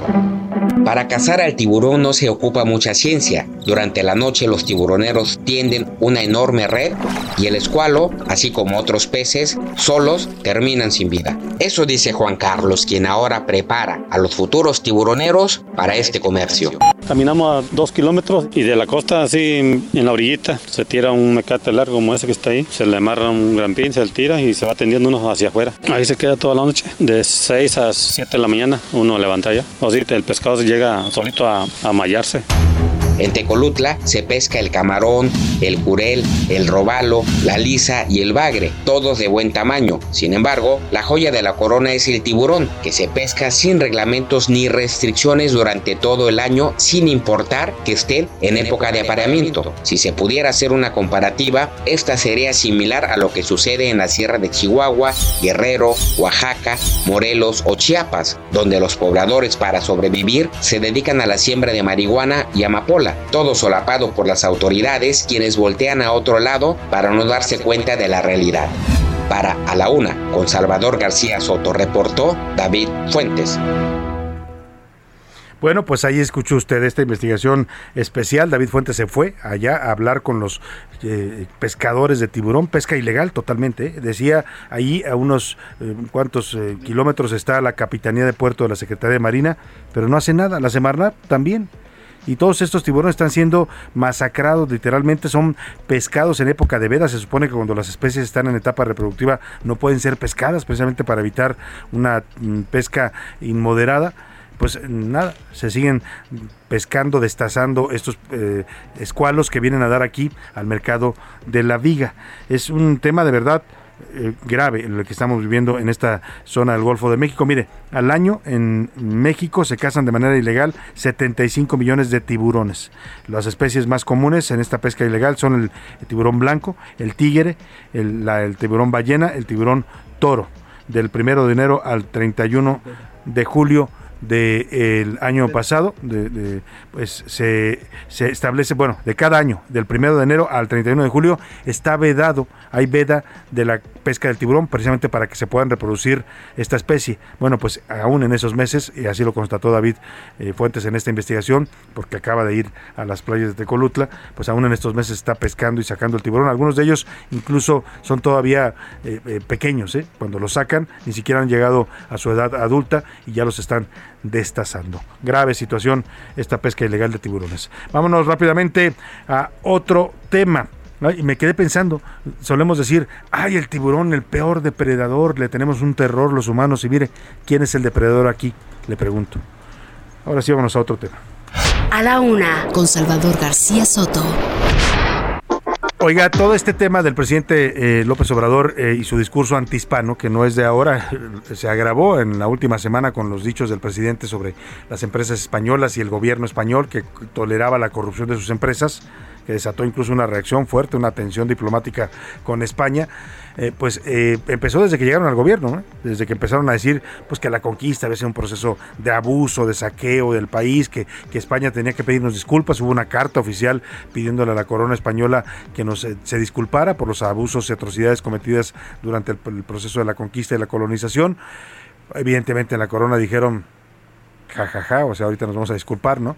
Eh, eh, ah, hubo reacciones incluso de duras críticas al presidente López Obrador en España, se burlaron de él en los programas eh, de, de, comentario allá en la televisión española, en el radio, en la prensa, y se agrava en esta última semana. Bueno, todo ese discurso antihispano, que pues es algo muy propio del presidente, dicen algunos también de su esposa Beatriz Gutiérrez Müller, que es la historiadora que le vende esta idea de, no, malditos españoles, como si la señora no fuera una rubiecita eh, Gutiérrez Müller, ¿no? Como si el presidente no fuera López Obrador, hijo de un inmigrante español que llegó a México. Pero bueno, más allá de eso, ellos creen que pues este proceso histórico fue eh, eh, atroz y que hay que disculparse. Pero esto tiene repercusiones. La inversión española en México, que es la segunda más importante, se ha desplomado en lo que va de este gobierno. Adrián Arias, reportero, nos cuenta. Salvador, muy buenas tardes a ti y a todo el auditorio. Pues en este entorno en el que el presidente Andrés Manuel López Obrador puso una pausa a las relaciones diplomáticas con España por los supuestos abusos cometidos por sus empresas en el sector energético en México, nos dimos a la tarea de investigar qué estaba pasando con la inversión extranjera directa española y con las empresas que reportan inversión a México y encontramos datos interesantes. En lo que va de este sexenio han perdido bastante peso y han perdido bastante presencia.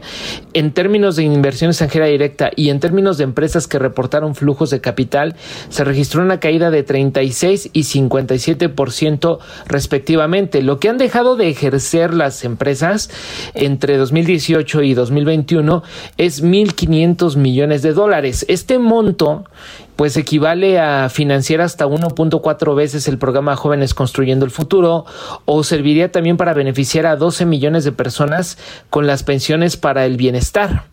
Entre 2018 y septiembre de 2021, la cantidad de empresas españolas que invirtieron en nuestro país se desplomó de 416 a tan solo 178, tocando la cifra más baja desde 1999, año en que el gobierno federal empezó a reportar las estadísticas. Es decir, la presencia de empresas españolas que están invirtiendo en México a septiembre de 2021 es la más baja de todo el histórico que se tiene disponible.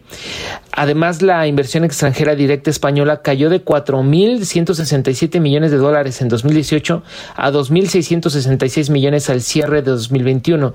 Esto significa que por cada día transcurrido en lo que va de este sexenio, las empresas del país ibérico dejaron de invertir un millón trescientos sesenta y nueve mil dólares. Pues ahí está, este discurso tiene consecuencias, ¿eh? no es nada más anecdótico que el presidente ande diciendo, no, los españoles corruptos, las empresas españolas son corruptas, abusaron y saquearon al país, los gobiernos españoles también. Bueno, pues ahí está, las empresas españolas que son las segundas más importantes que invierten en México han dejado de venir a invertir. Oiga, y vamos rápidamente a los deportes, a por ahí anda el señor Oscar Mota. Perdóname mi amor por ser tan guapo. Oscar, hasta que te dedican una buena, oye, esta de Rigo Tobar, ¿cómo estás? Toda mi, Toda mi vida, mi querido Salvador García Soto, tengo que andar pidiendo perdón, obviamente, por ser tan guapo y por estar hablando de lo que más nos gusta. Hoy un gran día para ganar, te mando un, un gran abrazo a nuestros amigos y amigas.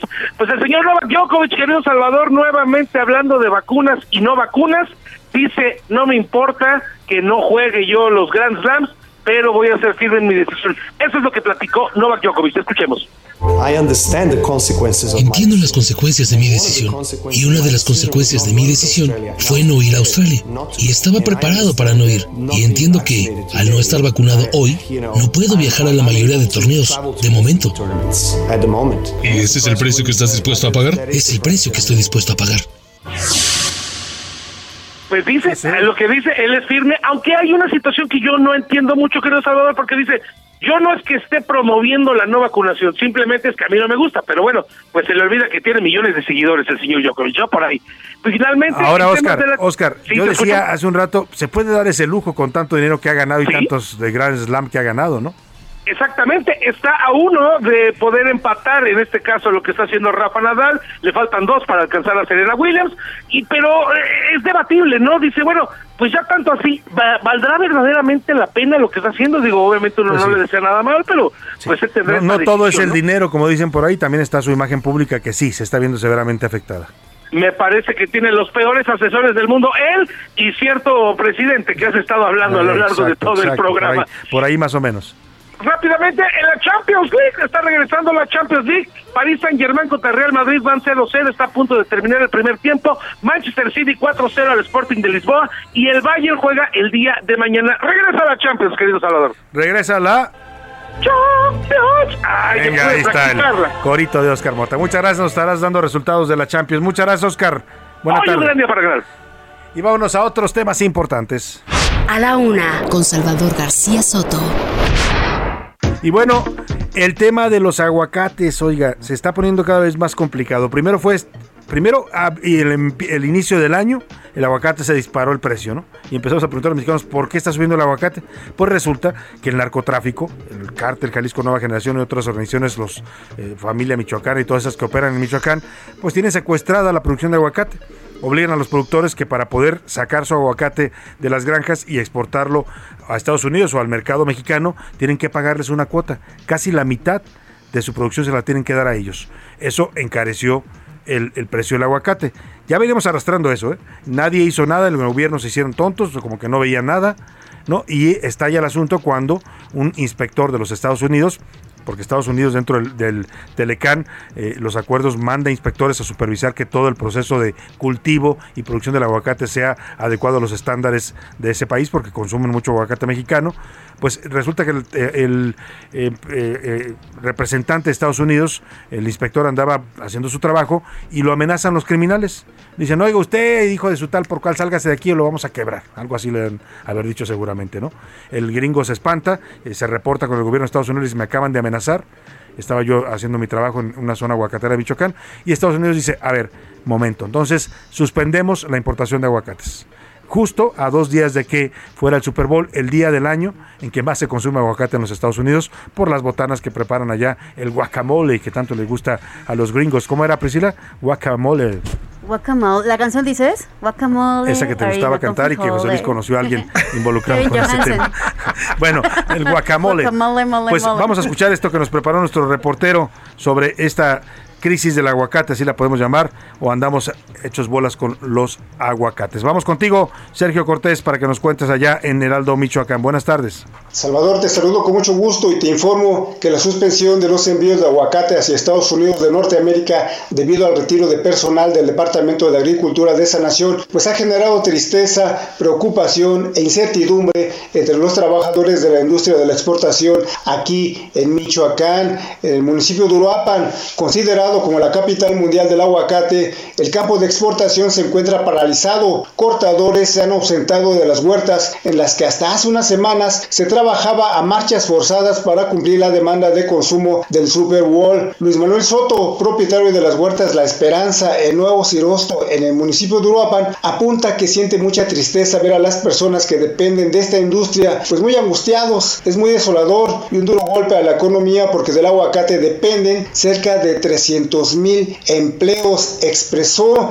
el grupo aguacatero mexicano Gamex, una de las plantas empacadoras más grandes de la región, paró labores desde el viernes pasado, luego de que ingenieros de la Unión Americana abandonaran Michoacán al considerar que no existían garantías de seguridad para realizar su labor debido a una amenaza telefónica, una amenaza de muerte. Seguimos pendientes. Buenas tardes. Gracias, Sergio Cortés, jefe de información del Heraldo Michoacán. Ya lo escuchó usted, los aguacates están literalmente en Michoacán. Eh, toneladas de producción que no pueden salir y que seguramente se van a echar a perder. ¿Qué problema este? eh? Es el principal producto de exportación que debería ser prioridad para la Secretaría de Economía. ¿Dónde anda la señora Tatiana Cloutier? ¿No? Que anda luego metida en asuntos que ni tienen trascendencia. ¿Por qué no está ahí en Michoacán resolviendo esta crisis o operando con el gobierno de Estados Unidos? Que le llamen al bombero, al señor Marcelo Ebrard, que vaya a Estados Unidos a dejar que nos, pues que nos acepten los aguacates, ¿no? Ahora sí que no nos estén tocando los aguacates porque nos tocan una parte fuerte de la economía mexicana. Así se lo digo tal cual, ¿no? Eh, grave esta situación que está pasando allá en Michoacán. Y vamos a, a precisamente a escuchar lo que ayer decía el presidente López Obrador. Mire, el presidente anda más ocupado en defender a su hijo y en investigar a periodistas y revelar cuánto ganan que en atender problemas serios del país como es este. El presidente ayer dijo que todo esto es un complot, como si no supiéramos que hay violencia y narcotráfico involucrada. Escuche. Hay competencia, no quisieran que el aguacate mexicano ¿no? entrara a Estados Unidos o predominara por su calidad. En Estados Unidos hay otros países interesados ¿no? en vender el aguacate. Hacen lobby, es decir, buscan a senadores, Pues ahí está el presidente diciendo que es un complot de los estadounidenses en contra del aguacate mexicano. Pero para preguntarle sobre este tema hago contacto con el ingeniero Cuauhtémoc Ramírez, él es secretario de Desarrollo Rural y Agroalimentario del estado de Michoacán. ¿Cómo está, secretario? Buenas tardes.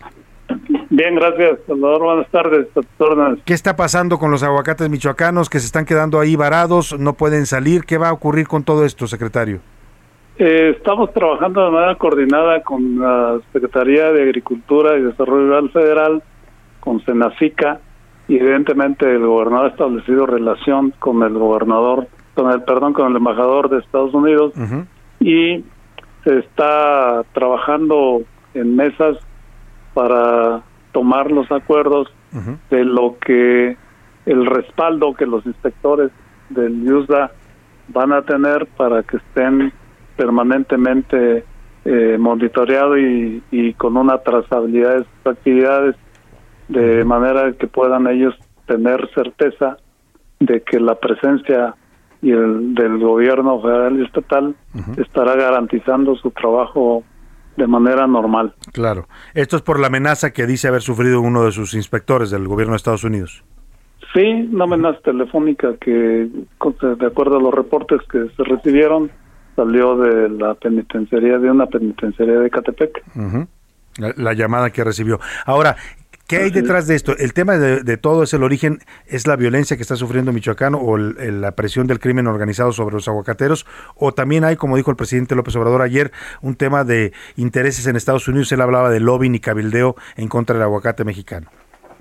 Bueno, yo creo que en nuestra parte no corresponde este, especular qué es lo que hay. Lo- el, el- el tema de inseguridad en el país es algo que está ahí Real. y que nosotros tenemos que tomar medidas para estar operando de manera normal, cuidando que los productores y quienes intervienen en toda la cadena de producción tengan una condición de seguridad que permita realizarlas como se ha venido realizando en tema con la pandemia que la- el campo no paró. Igual en este escenario pues cuidando todas las cosas tenemos que seguir trabajando Ahora, secretario, en este diálogo que tienen con la Embajada de Estados Unidos, ¿hay alguna fecha prevista para que puedan levantar este veto al aguacate mexicano ya? Mm, No hay todavía una fecha porque el paro fue indefinido, pero esperamos que pronto ya esto se resuelva. Estamos trabajando de manera intensa y muy coordinada y yo espero que ya los próximos días podamos tener buenas noticias. Por lo pronto, ¿qué pasa con los aguacates que están ahí estacionados en Michoacán? ¿Qué van a hacer con ellos?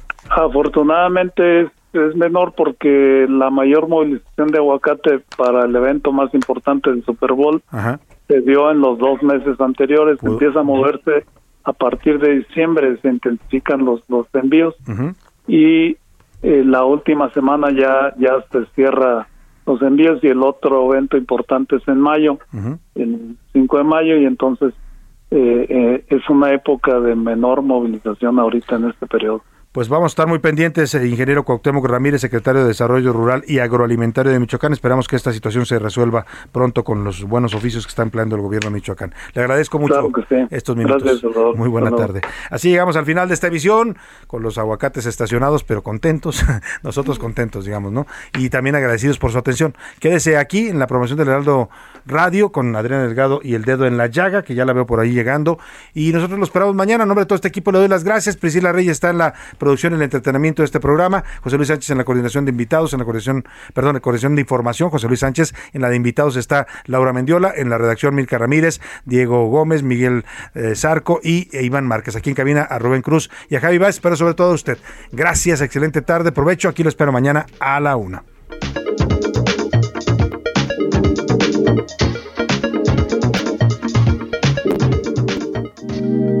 Por hoy termina A la Una con Salvador García Soto.